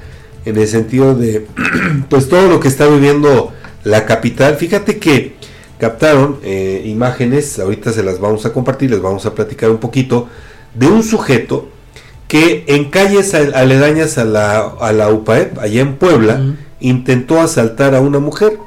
Bueno, ella se resistió hasta que llegaron elementos de la policía municipal, pero ¿qué crees que ocurrió, Fabián? que al final los elementos policíacos del municipio dejaron libre mientras reían y platican. Ahí incluso se escucha la voz de quien graba este video. Dice, mira, ya se va, ya se va y ahí no hicieron más los policías. pese a este intento de eh, robo en, las calles allá en la eh, colonia Santiago, en la ciudad de Puebla. ¿Tenemos el video? Vamos a compartírselo Ahí podemos apreciar, Fabián, ya obviamente, pues era pasadita de las 8, 8 de la noche, la circulación de, peatones pues no es eh, muy eh, marcado, ya obviamente eh, entre más pasan las horas hay menos gente, pero mira, Ahí los policías platicando, ahí los grupos, y se va el, presunto responsable de este intento de robo, y se va así como si nada, y los policías retrancados en la pared de una de las casas ahí de la zona, sin más. Bueno, pues creo que aquí se aplica aquello de que las imágenes dicen más que mil palabras, ¿no? Así es, nada más. de ese tamaño la inseguridad. Y bueno, eh, Edgar, yo sí quiero aprovechar estos minutos antes de ir a la siguiente pausa, pues para comentar esta eh, determinación que toman en el Tribunal Electoral del Poder Judicial de la Federación para que, eh, pues, en el proceso este para elegir candidatos y candidatas a ocho a nueve gubernaturas, bueno, ocho gubernaturas y la jefatura de gobierno de la Ciudad de México, bueno, pues aprueban en el Tribunal Electoral un eh, acuerdo en materia de paridad de género. Es decir, que eh, con esta determinación del Tribunal Electoral, pues ahora los partidos y las coaliciones están obligados a postular al menos a cinco mujeres para estas ocho gubernaturas y eh, la jefatura de gobierno de la Ciudad de México. Por mayoría de votos, los magistrados Reyes Rodríguez Mondragón, Yanino Tálora eh, y Mónica Soto, pues eh, el Pleno rechazó un proyecto del magistrado Felipe de la Mata, quien propuso revocar el acuerdo del INE al considerar que dicho instituto carece de facultades para regular el principio constitucional de paridad en la postulación de candidaturas a titulares de los ejecutivos locales, pues esto corresponde al Congreso de la Unión y a los congresos estatales. Aquí, eh, bueno, con esa eh, pretensión era que eh, pues solamente fueran cuatro candidaturas de mujeres, tomando en cuenta que en Yucatán sí hay una legislación en, en la materia, ¿no? Pero a ver, aquí Edgar, que, eh, bueno, desde el punto de vista muy particular, y así lo subrayo, me llama la atención porque mira, como en muchos casos los procesos electorales empiezan con decisiones de un grupo de notables y terminan con un grupo de notables. Cierto. Luego entonces, eh, ¿dónde queda la ciudadanía? Mm. Que es la que vota y que además los procesos electorales en nuestro país son costosísimos, millones y millones de pesos. O sea, ¿de qué sirve todo esto, Edgar? Si a fin de cuentas, repito, un grupo de notables, en este caso, bueno, eh, a fin de cuentas todo termina, bueno, inicia y termina con eh, el Tribunal Electoral del Poder Judicial de la Federación. ¿no? Yo no sé si estés de acuerdo, Fabián, pero estoy llegando a pensar que la ciudadanía es una quimera. No, claro. El pueblo es una quimera. Y lo estamos viendo a nivel federal. El presidente dice que primero los pobres, el pueblo es primero, pero el pueblo es el que sufre y al que no se le atiende. No, pero, pero aparte, Edgar, a ver, aquí el tema es, es el siguiente.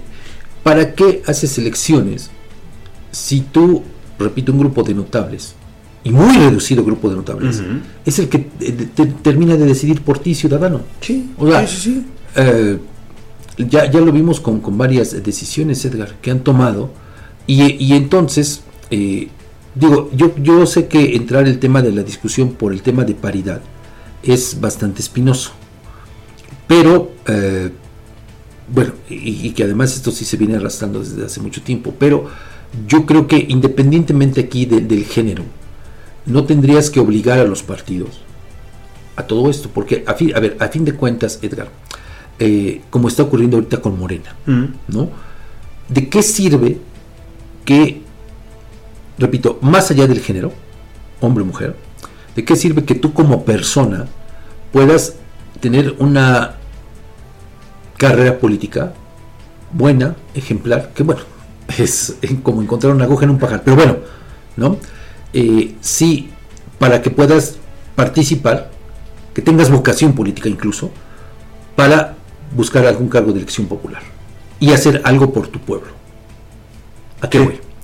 ¿De qué sirve si con estos acuerdos, repito, seas hombre o mujer, y, y ejemplifico con el caso de Morena, ¿de qué sirve si por estos acuerdos de paridad tú vas a quedar fuera? Te truncan. Aunque, aunque eufemísticamente te den un premio de consolación con una candidatura pluri al Senado de la República. O sea, repito, donde está además, eh, creo que se contrapone, repito, será cuestión de, un debate muy fuerte, pero, pues, a ver, no se supone que las decisiones de quienes son candidatos tendrían que surgir, en principio, no de los de los eh, ciudadanos apartidistas, ¿no? Sino de quienes forman parte precisamente de algún Ujú, instituto político, Sí, ¿no? sí. Bueno, que, que también la historia nos ha dicho eso, ¿no? Que vienen imposiciones tras imposiciones tras imposiciones, ¿no? Y que no siempre llegan las mejores personas cualificadas Totalmente de para acuerdo. ocupar un Ahí cargo, sí, sí, ¿no? sí, sí. Bueno, pero te digo, eh, ahora resulta que independientemente eh, de que tú, en el caso de Morena, con estas encuestas también maquilladas, eh, que los resultados, aun cuando gane una persona, hombre o mujer, como puedan definir las candidaturas, pues resulta que no vas a hacer. ¿De, de O qué sea, sirve? Claro. No son una simulación los procesos Son- internos, son- son entonces, simulaciones. que además se gasta dinero. Sí. Dinero que bien podría emplearse. Y dinero del pueblo. Sí, sin duda. Entonces, sin duda. le digo, vea cómo todo empieza en el Tribunal Electoral del Poder Judicial de la Federación y termina en el Poder Judicial de la Federación. ¿No? Fíjate.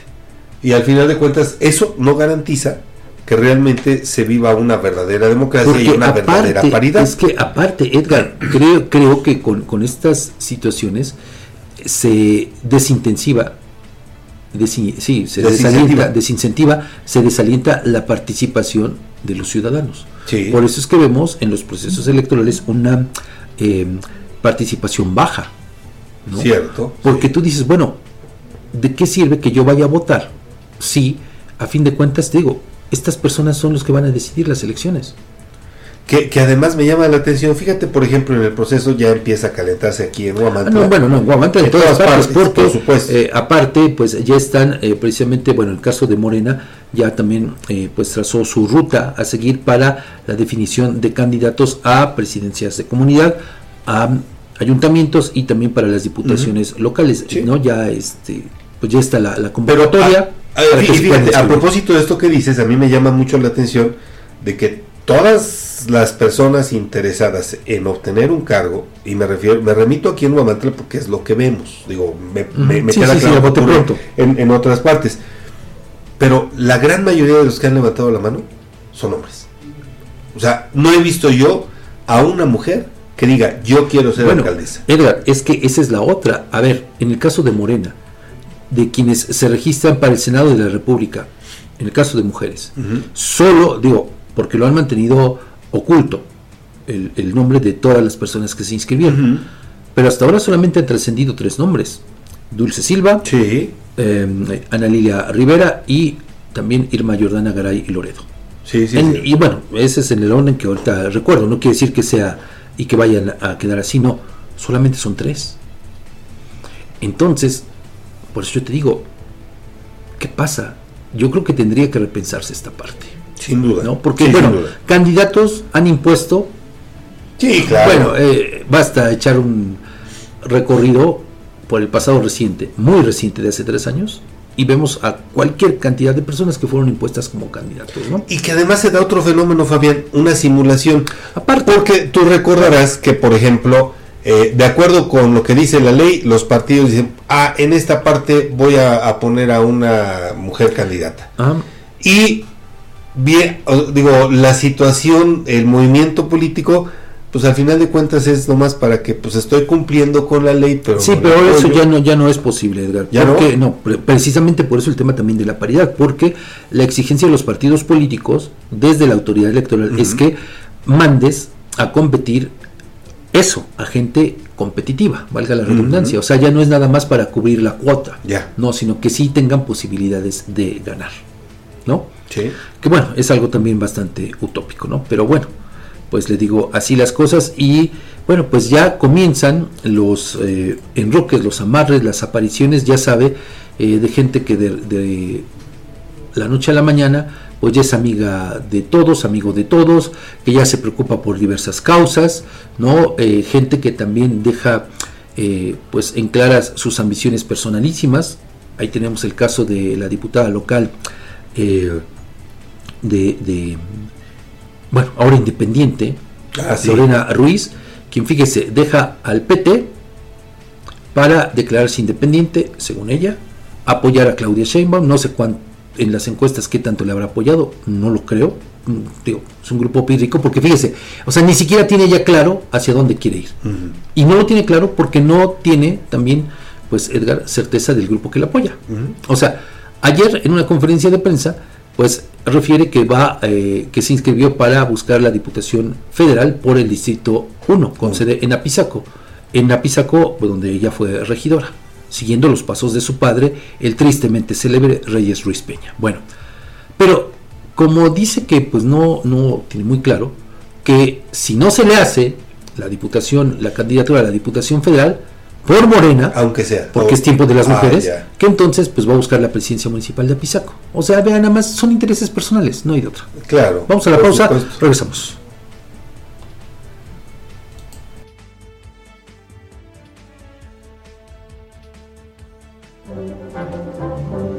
Las denuncias ciudadanas tienen voz en Objetivo AM.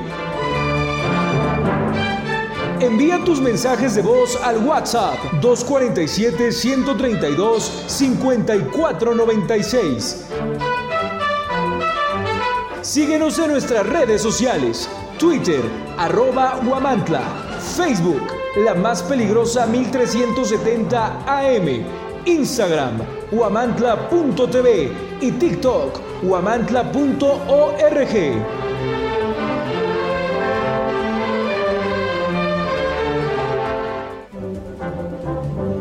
Las denuncias ciudadanas tienen voz en Objetivo AM. Envía tus mensajes de voz al WhatsApp 247-132-5496. Síguenos en nuestras redes sociales, Twitter, arroba Huamantla, Facebook, la más peligrosa 1370 AM, Instagram, huamantla.tv y TikTok, huamantla.org.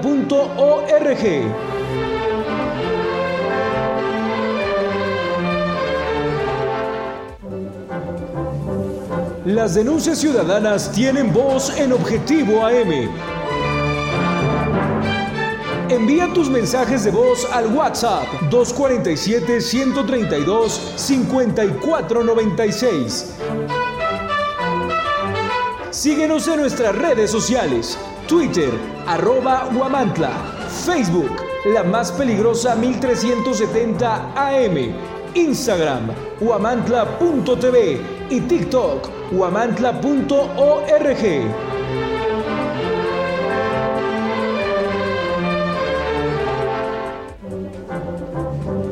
Las denuncias ciudadanas tienen voz en Objetivo AM.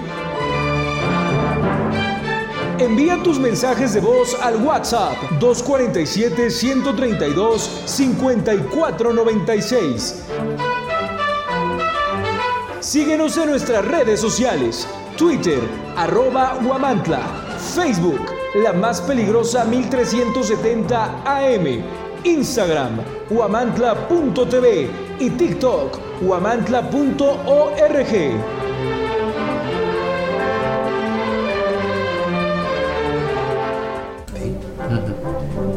Las denuncias ciudadanas tienen voz en Objetivo AM. Envía tus mensajes de voz al WhatsApp 247-132-5496. Síguenos en nuestras redes sociales, Twitter, arroba Huamantla, Facebook, la más peligrosa 1370 AM, Instagram, huamantla.tv y TikTok, huamantla.org.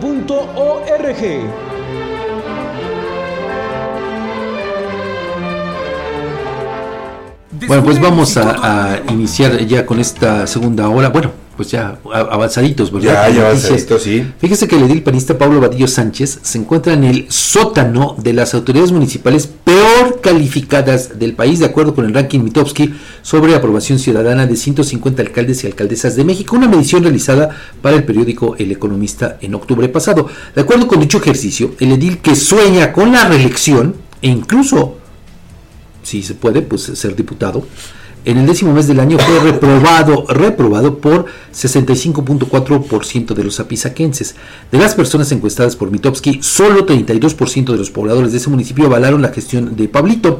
Con estos resultados, el panista se colocó en el lugar 145 de entre las 150 autoridades eh, municipales evaluadas, mientras que la alcaldesa de Amajac de Guerrero, Nancy Cortés Vázquez, se ubica en el sitio 149, es decir, en el sótano, totalmente con una calificación aprobatoria de apenas 28.6 y una reprobación del 69%. Según documentos oficiales, en el proceso de revisión a través de las auditorías de cumplimiento financiero y de obra pública a la cuenta de 2022 del Ayuntamiento de Pisaco, se encontraron hallazgos que constituyen alguna irregularidad, desviación o posible afectación al erario o patrimonio por la cantidad de 5.6 millones de pesos, tan solo por concepto de pagos de bienes y o servicios sin acreditar su recepción y aplicación. Durante el año pasado, la administración encabezada por Pablo Vadillo autorizó la liberación de 2. 6 millones de pesos, mientras que por gastos improcedentes destinó 993.409 pesos. También el gobierno de Pisaco realizó pagos a empresas que no justifican operaciones por la cantidad de 309.682 pesos y registró recursos públicos faltantes por 597.600 pesos. Además, fíjese, ocultó información de documentación comprobatoria de obras por 823.835 pesos y pagó también obras, insumos, bienes o servicios a precios superiores al de mercado por 357.556 pesos. Y con todo eso, ¿quiere buscar la reelección? Ah, bueno, pues es que, ¿qué crees? ¿Quién no quiere buscar la reelección ahora que ya se puede, Fabián? Es decir, al final de cuentas, lo hemos dicho, pues es seguir viviendo de la ubre del gobierno.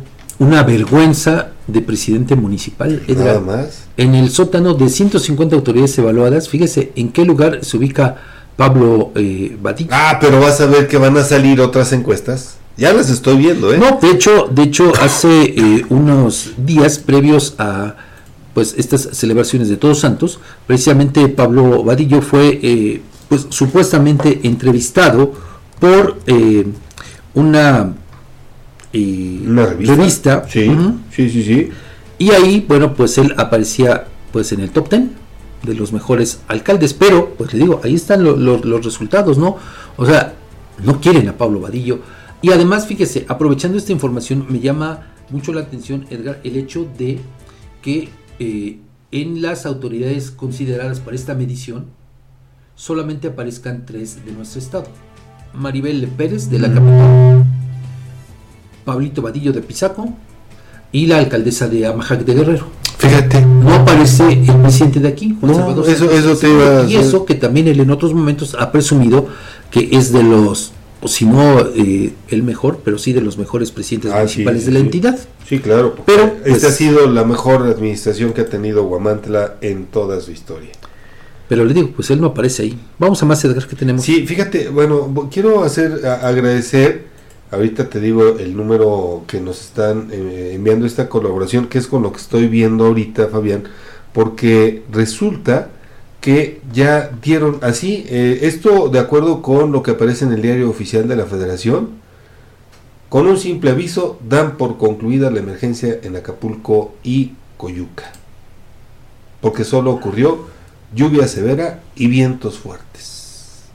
Así la indolencia de, y en efecto aparece en el diario oficial de la Federación, aviso de término de la declaratoria de emergencia, acuerdo por el que se establece el término de situación de emergencia por la ocurrencia de lluvia severa y vientos fuertes el día 24 de octubre de 2023 en dos municipios del estado de Guerrero, publicado en el diario oficial de la Federación Fabián. Bueno, pues el nivel de importancia a temas de importancia. Como ves. Pero bueno, pues vamos con más información. Y em, resulta que de no ser canjeadas por sus titulares a más tardar el 31 de diciembre próximo, un total de 37.908 credenciales para votar cuya vigencia es el año 2023 caducarán y sus titulares serían dados de baja del padrón electoral, advirtió el Instituto Nacional Electoral. Conforme al reporte de credenciales por renovar terminación 2023 del Registro Federal de Electores de la Junta Local Ejecutiva del INE en Tlaxcala, al corte del 31 de octubre pasado, el Distrito 01, cuya sede es Apizaco, acumulaba 12.114 micas electorales a punto de caducar. Asimismo, en el Distrito 2, con cabecera en Tlaxcala, había otros 11.274 plásticos electorales sin renovar. Mientras tanto, en el Distrito 03, asentado en Zacatelco, se contaba con el mayor número de credenciales sin canjear por sus propietarios, sumando un total de 14.520.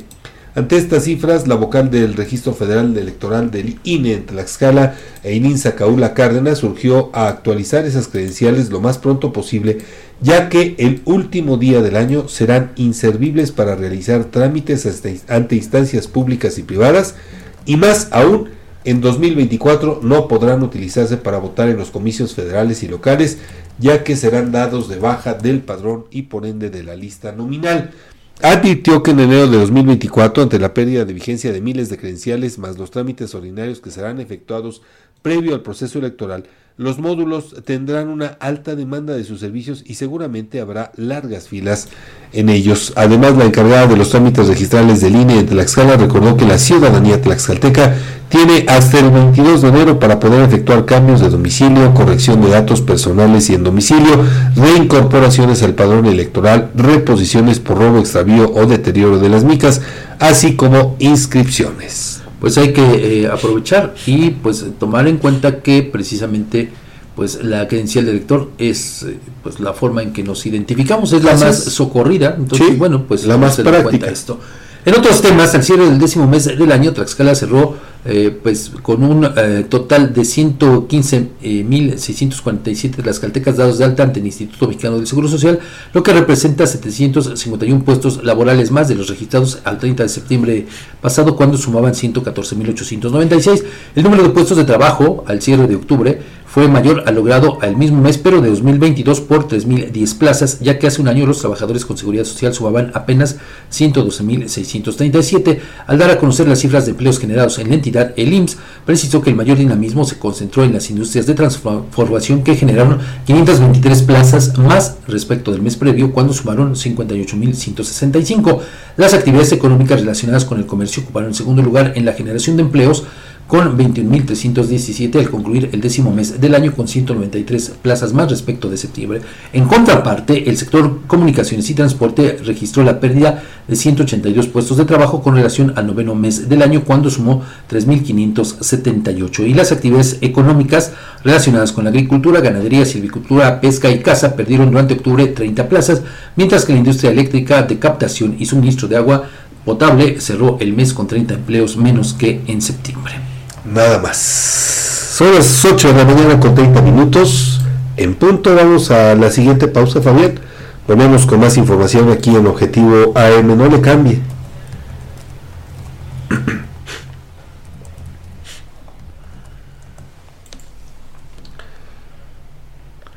Ajá, entonces dice, ojalá que se vaya.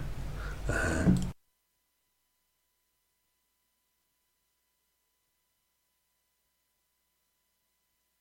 Dije, le, voy a, le voy a este, preguntar. WhatsApp 247-132-5496. Síguenos en nuestras redes sociales. Twitter, arroba Huamantla.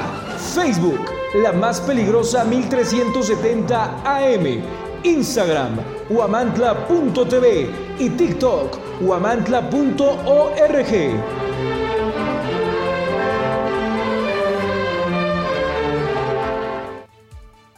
Descubre el Instituto Amado Nervo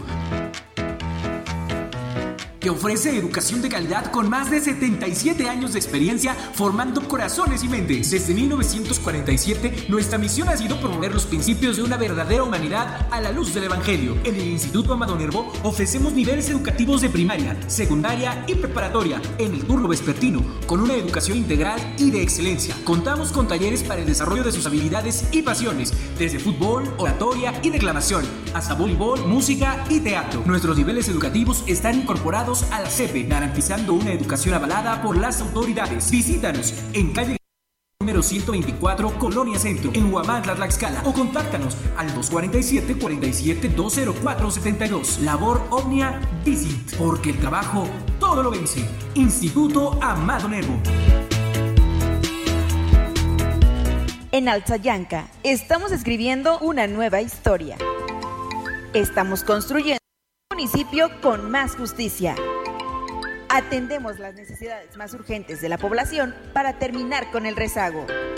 El gobierno municipal de Alzayanca 2021-2024 busca cercanía con la población para atender con oportunidad, calidad y calidez a los habitantes del municipio. Esa es la historia.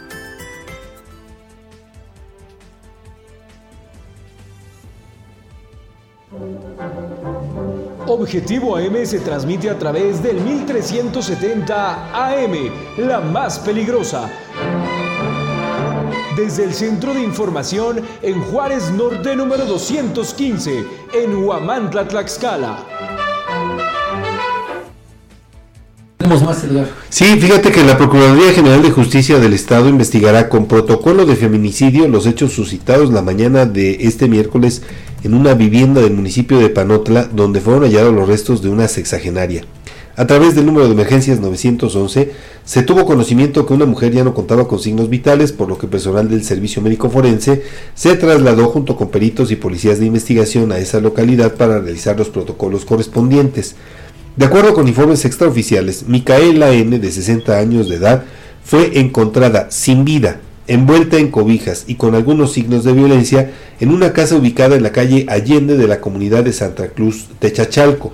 Una de las líneas de investigación que sigue la Procuraduría apunta a un probable ataque directo ya que en las paredes de la habitación donde fue encontrada la víctima había algunos mensajes de odio. Uno de los principales sospechosos sería supuestamente Abimael, vástago de la víctima, quien es buscado por policías de investigación. Pues, sin palabras. sin palabras, sí, sin, sin palabras. No, no, no, no hay para dónde movernos. Y en otro orden de información, fíjate que el día de ayer eh, platiqué eh, con Alejandro Jarero Mora, él es especialista en el tema de inteligencia artificial allá en la Universidad Popular Autónoma del Estado de Puebla. Y bueno, pues eh, en una breve entrevista que nos concedió, confirma que son los medios de comunicación quienes posiblemente mayor uso hagan de la inteligencia, de la inteligencia artificial y por lo tanto la conviertan en una herramienta indispensable. En entrevista que concedió este espacio, el catedrático reconoció que uno de los riesgos de esta práctica es caer en las denominadas noticias falsas, por lo que consideró indispensable la regulación del uso de esta herramienta en los medios de comunicación. Se trata, dijo Alejandro Jarero, de que las regulaciones se puedan centrar, eh, más bien puedan centrar, se, sentar un precedente para que el uso de estos medios, de esta tecnología, sea un beneficio para los usuarios. Vamos a escuchar lo que nos comentó en esta breve plática que tuvimos el día de ayer.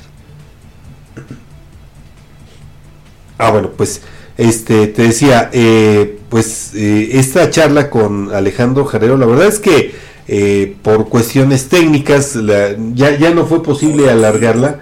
Entonces, hubo ahí alguna cuestión técnica que nos impidió darle una continuidad y extendernos en este tema.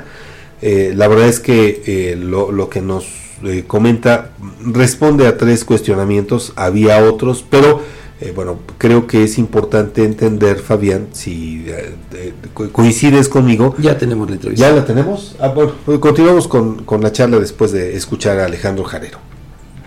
Hay otra área en la que también la inteligencia artificial pues podría tener algún impacto, que es el de los medios de comunicación. Y en este sentido, maestro, ¿cuál es su perspectiva? Ok, en los medios de comunicación igualmente se le da mucho uso, ¿no? La parte de la producción de los mensajes creo que es de las más explotadas a partir de que están a disposición prácticamente en un esquema gratuito para todos nosotros. Entonces, si yo soy capaz de generar mensajes eh, tanto en volumen como en calidad, creo que eh, para el tema de los medios de comunicación se ha vuelto una herramienta, pues yo diría que indispensable, ¿no? Porque ¿qué pasa aquí? Si se supone que a lo mejor yo, yo como director de una marca tengo asignado el generar contenidos y hacer ciertas métricas, entonces, eh, creativamente a lo mejor yo puedo generar un mensaje, dos, tres, cuatro al día, que son bastante eficientes. Pero ¿qué pasa con la empresa que puede generar 10, 15? Eh, con ayuda de, la inteligencia artificial, estoy potenciando a esas otras marcas con esos eh, con esa capacidad de generar más volumen y por tanto más exposición, más diversidad dentro de los medios de comunicación. Eso sería a lo mejor desde un punto de vista publicitario pero también está a lo mejor otro criterio que, eh, que tomar en cuenta en cómo nosotros podemos caer en esa también desinformación. ¿okay? Si desde el punto de vista de medios de comunicación, de noticias, empezamos a caer en estos fake news y este, noticias a generadas por inteligencia artificial que no son del todo ciertas, ahí también queda de nuestra parte el poder evaluar la información, el saber que está que estamos consumiendo y hacer esos contrastes, ¿no? No quedarnos con lo primero que nos dan, ir a otros medios, ir a las fuentes originales y poder comprobar nosotros de primera mano alguna alguna de estas historias o contenidos que nosotros vemos, ¿no? Vemos muchas fotos truqueadas, vemos historias que no son del todo ciertas, entonces eh, saber eh, educarnos también en esas en esas perspectivas de cómo yo puedo confirmar mi información, cómo puedo saber que estoy consumiendo datos reales, que lo que estoy eh, viendo en pantalla, pues se trata de, de, información real, ¿no? Y en ese sentido, en los medios sí aplicaría la regulación del uso de la inteligencia artificial.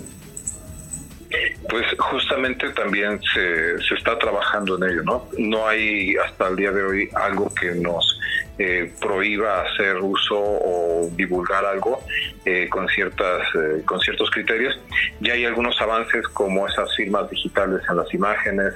Ya hay algunos avances en, cosas que se están haciendo por ejemplo en seguramente recordarán estos temas de la industria en Hollywood de, actores y productores que justamente están en contra de estas generaciones de contenido a través de de inteligencia artificial, porque ahí se están dando cuenta de que ese trabajo se puede hacer en volumen, se puede hacer incluso prescindiendo de los actores, porque ya hubo un talento previo que a lo mejor prestó su voz, que copian todos los gestos, copian toda la forma de moverse de una persona, pero ¿qué pasa cuando esos eh, esos recursos se vean un tanto limitados, ¿no? De que, ok, ya copié a todos los actores que están actualmente, ya tengo todas sus voces, ya tengo todas sus este, sus gesticulaciones, pero ahora se vuelve repetitivo nuevamente y necesito nuevos talentos, necesito nuevas voces, necesito nuevas este, formas de actuar ante cámara.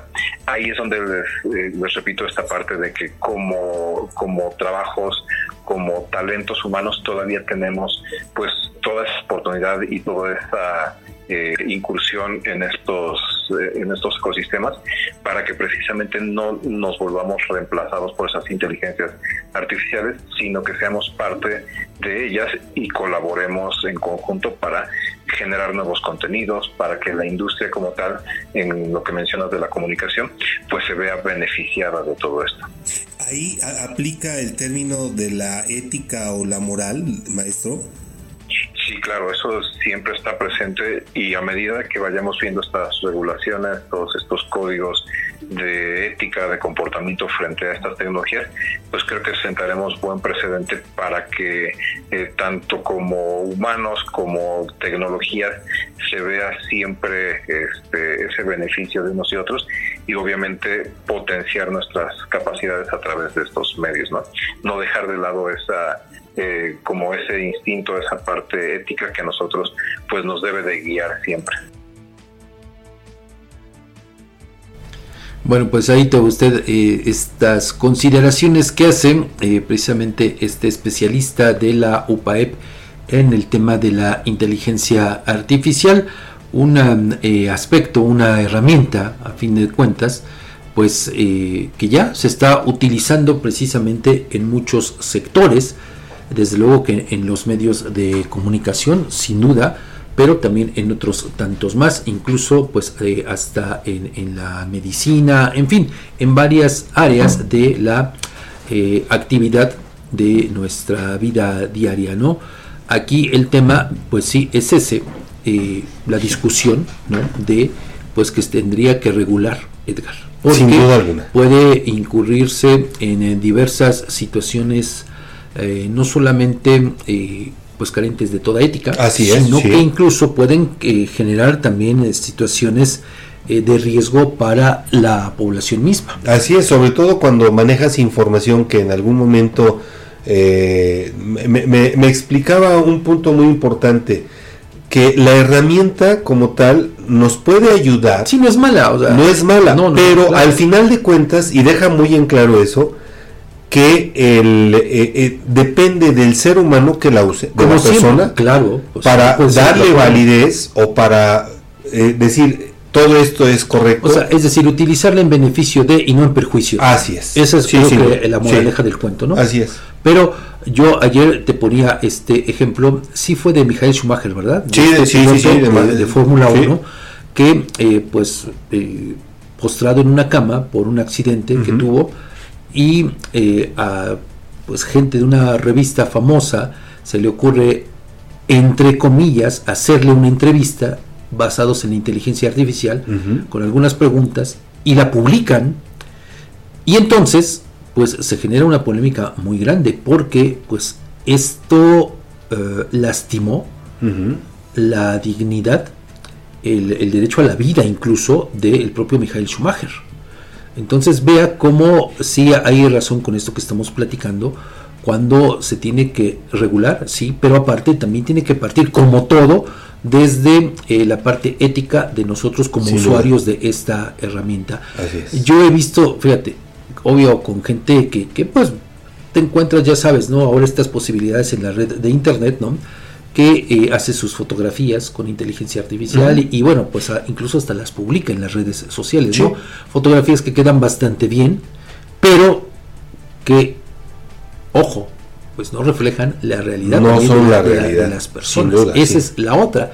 Y entonces, bueno, pues eh, caemos en este terreno irremediablemente de la parte ética, de la parte responsable de utilizar esta herramienta cómo tiene que utilizarse, porque de lo contrario, como lo sabemos, como todo exceso, Edgar, así es, y también mal utilizado, puede devenir en resultados pues nada, nada satisfactorios. Nada satisfactorio y sobre todo nada benéficos ni para quienes la usan ni para quienes No. la... eh, Yo le digo, bueno, ahorita no tengo el dato, pero ha- hace unos días eh, sí veía que ya se está utilizando incluso con fines médicos. Para tratar eh, algunas enfermedades, para descubrir incluso eh, cómo van evolucionando algunas enfermedades, ¿no? Esa es la parte buena. Claro. ¿No?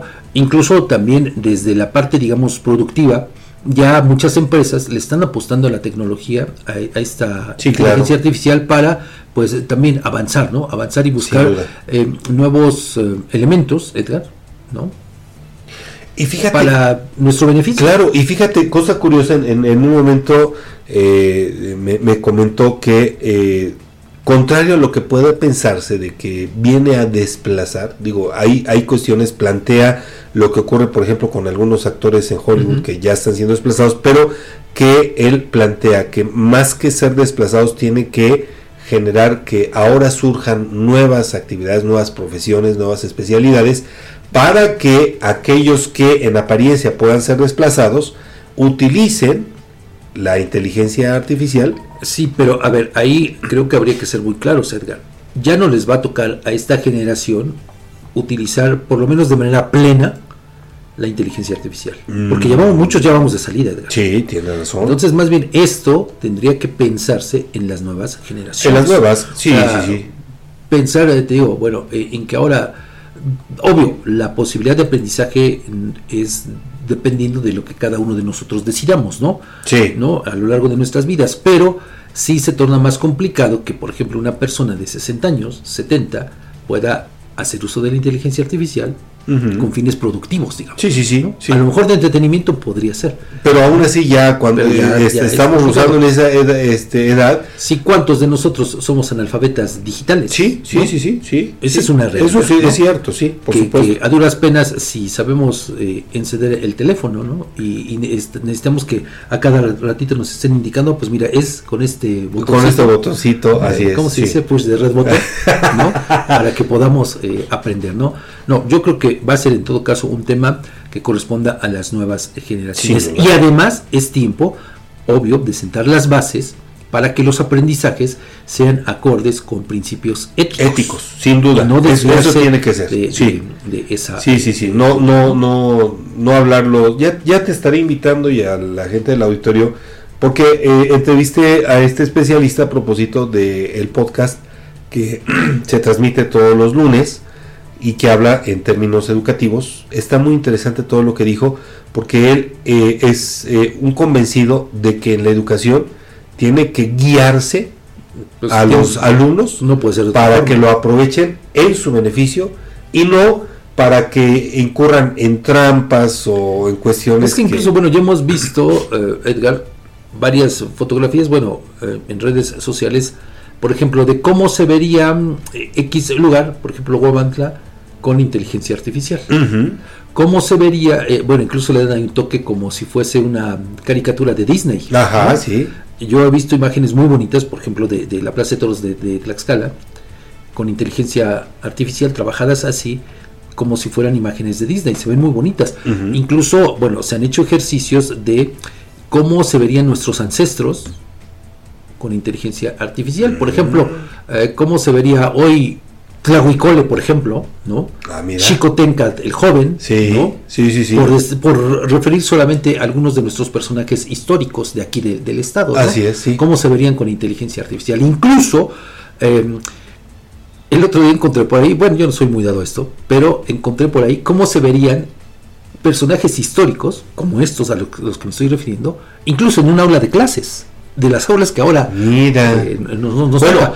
Es parte del entretenimiento. Ve- vete con la sorpresa, Fabián, porque la inteligencia artificial está vigente desde 1970. Bueno. Que hasta apenas ahorita ya lo estamos manejando. Bueno, pero entonces, fíjate, Edgar, ¿cuántos años tuvieron que pasar? Sí.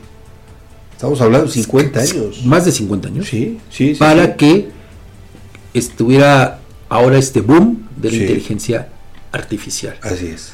Quiere decir entonces que todos estos años fueron de aprendizaje. Así es. Como tenía que ser. Entonces, aquí mi pregunta, y con eso nos vamos al corte, tendrán que pasar otros 50 años para que se pueda explotar para bien como tiene que explotarse.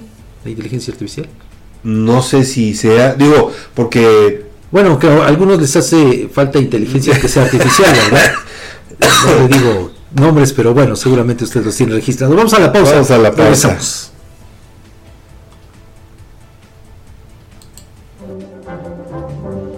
Las denuncias ciudadanas tienen voz en Objetivo AM. Envía tus mensajes de voz al WhatsApp 247-132-5496. Síguenos en nuestras redes sociales, Twitter, arroba Guamantla, Facebook, la más peligrosa 1370 AM, Instagram, guamantla.tv y TikTok, guamantla.org.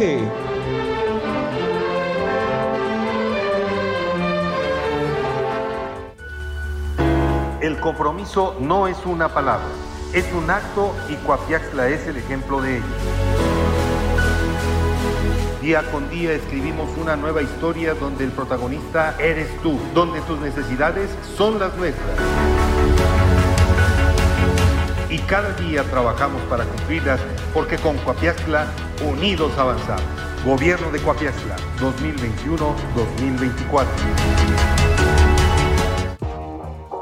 Amantes del dulce, les traemos una tentación que no podrán resistir. Bienvenidos a Pastelería El Convento, tu destino para los pasteles más deliciosos en Guamantla. En Pastelería El Convento hacemos tus momentos especiales aún más memorables. Ofrecemos una amplia gama de pasteles para todas las ocasiones, tamaños y sabores para satisfacer todos los gustos. Y si tienes un evento familiar en puerta, prueba nuestros pasteles de tres leches, tres quesos, mil hojas, fruta fresca, zarzamora, rosca de reyes, hojaldras, gelatinas, flan y el delicioso chocoplan. Estamos ubicados en dos direcciones en Huamantla, en Morelos Oriente 106 y en Juárez Norte 215. También puedes encontrarnos en Gajales 3 Oriente número 7.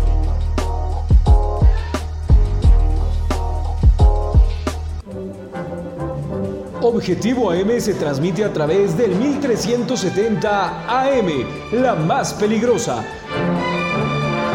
Desde el Centro de Información en Juárez Norte número 215, en Huamantla, Tlaxcala. Pues vamos a aprovechar los eh, últimos minutos de este espacio informativo. Edgar, tenemos más eh, información. Así es, para eh, bueno, eh, resulta que el 60% de los 217 municipios de Puebla, es decir, alrededor de 130, son susceptibles a desastres naturales, reveló la titular de la Secretaría del Medio Ambiente, Desarrollo Sustentable y Ordenamiento Territorial, Beatriz Manrique Guevara, quien añadió que de estos, el 79% de su población es vulnerable. O sea, nada más imagínate, el 80% de 130 municipios es vulnerable ante posibles desastres naturales en el estado de Puebla. Y es que durante el foro Resilient Cultural Heritage en Venecia, Italia, la funcionaria expuso que las amenazas por el cambio de, cambio climático son más frecuentes y sus efectos son negativos, puesto que no hay precedentes. Por ello es importante dar soluciones desde el ordenamiento territorial a través del diseño, ejecución y supervisión de instrumentos de planificación para el desarrollo urbano. Señaló que también es necesaria la creación de un atlas de riesgo, ya que solo el 17.5% de los municipios de Puebla cuentan con este documento. Algunos no han sido actualizados o presentan, deficiencias técnicas, lo que dificulta la toma de decisiones que favorezcan al desarrollo urbano y social. Por tanto, aseguró que es prioritaria la planeación de municipios actualizados y sostenibles, con los que también se fortalezcan los procesos de gobernanza que consideren líneas de comunicación con las autoridades municipales para desarrollar una red de apoyo en caso de desastres. ¿Cómo ves? Oye, y para dar este dato se fue hasta Venecia. Pues mira. ¿Quién convocó al foro? Eh, pues eh, ahí la, la información no la, no Es que la es conocer. pero digo, está como la gobernadora que va y firma compromisos con la ONU Allá para, Nueva York. para exactamente atender la contaminación en el río Zaguapan, pero pues un compromiso intrascendente. Pues mira. O sea, Bueno, lo que sí eso llama yo, la yo- atención. yo digo, a Sí. ver, ¿para qué vas hasta allá?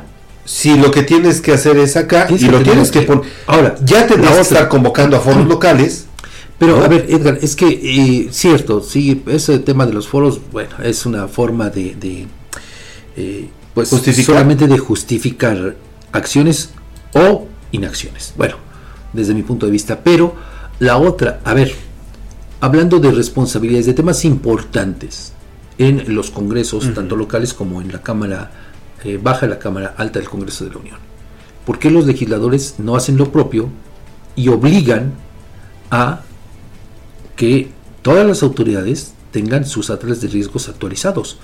O sea, Digo, ese es un tema importante. No, yo lo sé, y perdón que, que, te haya mostrado mi sonrisa, pero no están obligados y juraron en el cargo Por eso, a hacer cumplir la ley de los presidentes. Pero a, lo, que voy es a que se establezcan sanciones y que se cumplan, lo hemos que dicho, se apliquen, para que, porque de lo contrario, es lo que le digo, muchas personas llegan a los cargos y bueno, pues solamente con el afán de eh, figurar, con el afán de hacerse de dinero, pero no de atender las necesidades el, aterricemos aquí en el caso de Guamantra, Edgar, sí. que nos ha revelado el doctor Eduardo Ismael Hernández, nuestro colaborador. Zonas importantes de, de, de sismicidad sísmica, sí. alta sismicidad sísmica. Sí, Recordemos rápidamente Nuevos Horizontes, aquí esta parte, esta franja del puente de, de San Sebastián, de San Sebastián más allá hacia el San Carlos, para San Carlos, bueno, usted dígame, en el atlas de riesgos de aquí del, de, ¿Hay, atlas de riesgo? En principio, bueno, saber si hay. Dos, ¿se considera esto? Creo que no.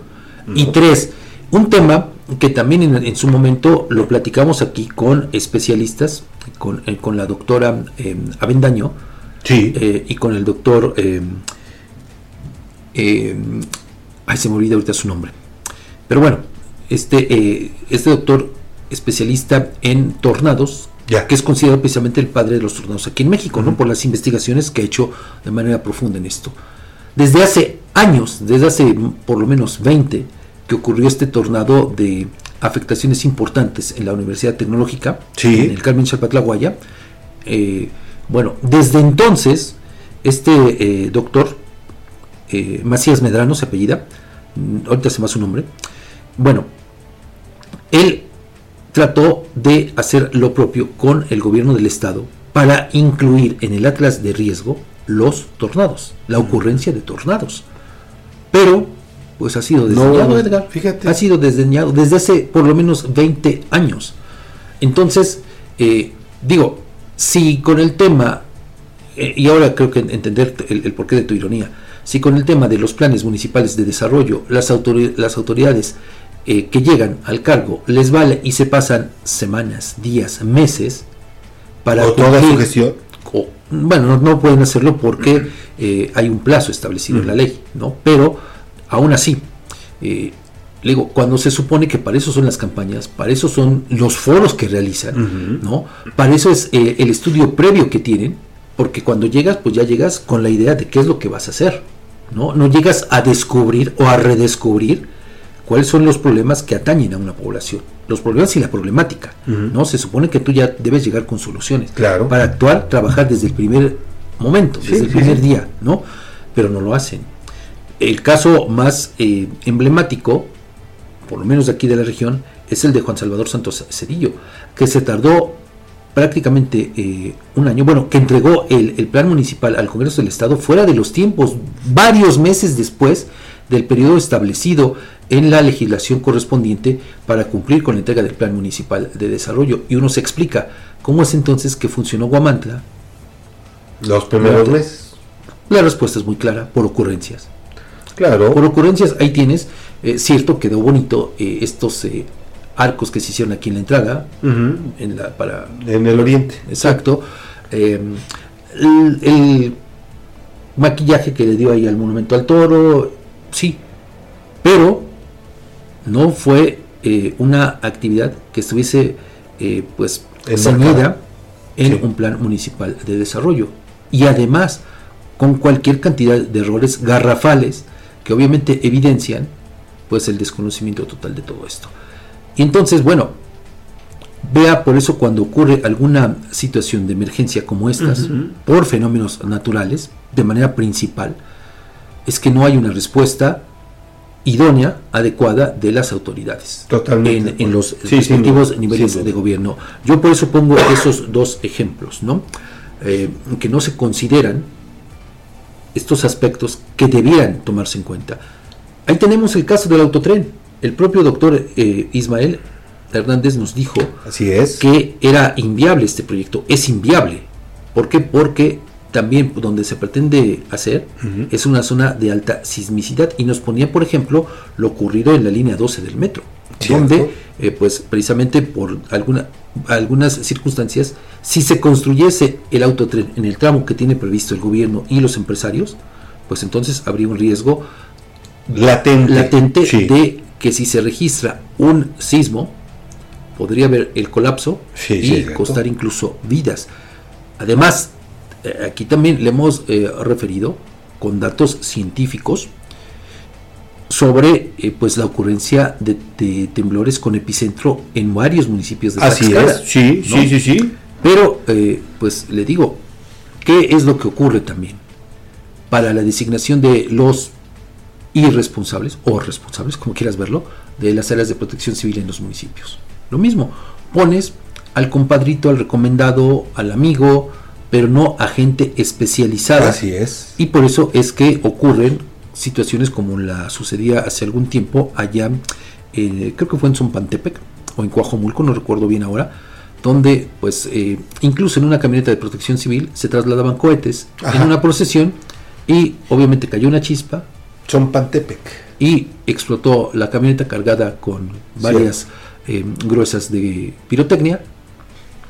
Resultado de todo esto. Así es. Pero mira, como esos temas, Edgar, Se van a discutir mejor al extranjero, pero no se ponen en práctica. Pues digo, a mí me llamó ¿no? mucho la atención esto. Sí, claro. Eh, y, y además, mira, pues eh, tomando en cuenta que eh, el número de municipios a los que hace eh, referencia esta funcionaria, ¿no? El 60% de los 217 municipios, o sea, más de la mitad.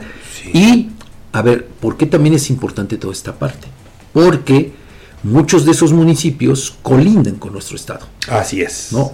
Estamos abrazados prácticamente por el estado. Rodeados, eh, por lo Rodeados. menos la, la mitad de- del territorio un de Tlaxcala más, está rodeado por Bueno, y bueno, aquí también esta funcionaria, Beatriz Manrique Guevara, alude a lo que hablábamos hace un rato también, al tema del cambio climático. Sí. Que cada vez so- los- sus, sus efectos son más frecuentes y más negativos, porque no hay precedentes. Pero, pues Como no había precedentes de Otis. Tampoco lo que con tanta ¿no? velocidad se convirtió de, de categoría 1 a 5. O sea, ese es el ejemplo más claro, Fabián. ¿No? Totalmente de, de acuerdo. Mira, nada más con, rápido con el tema de, de los tornados. Hace poco platicaba, eh, pues precisamente con algunas personas ya mayores y me decían, bueno, es que eso de los tornados es nuevo, porque antes veíamos víboras y remolinos y yo les decía, no, esta zona es considerada de tornados desde tiempos ancestrales. El tema es que no los considerábamos, No los dimensionábamos. no los- más que dimensionarlos, no había eh, ningún especialista, ningún científico que nos dijera que no, bueno, que se conocen así desde tiempos incluso este antes de la colonia exactamente, ¿no? Eh, cuando se hablaba de las víboras. ¿no? Ajá, sí. Pero a fin de cuentas son tornados. Tornados de baja dimensión, sí, Sí, es sí. cierto, de, de la categoría más baja.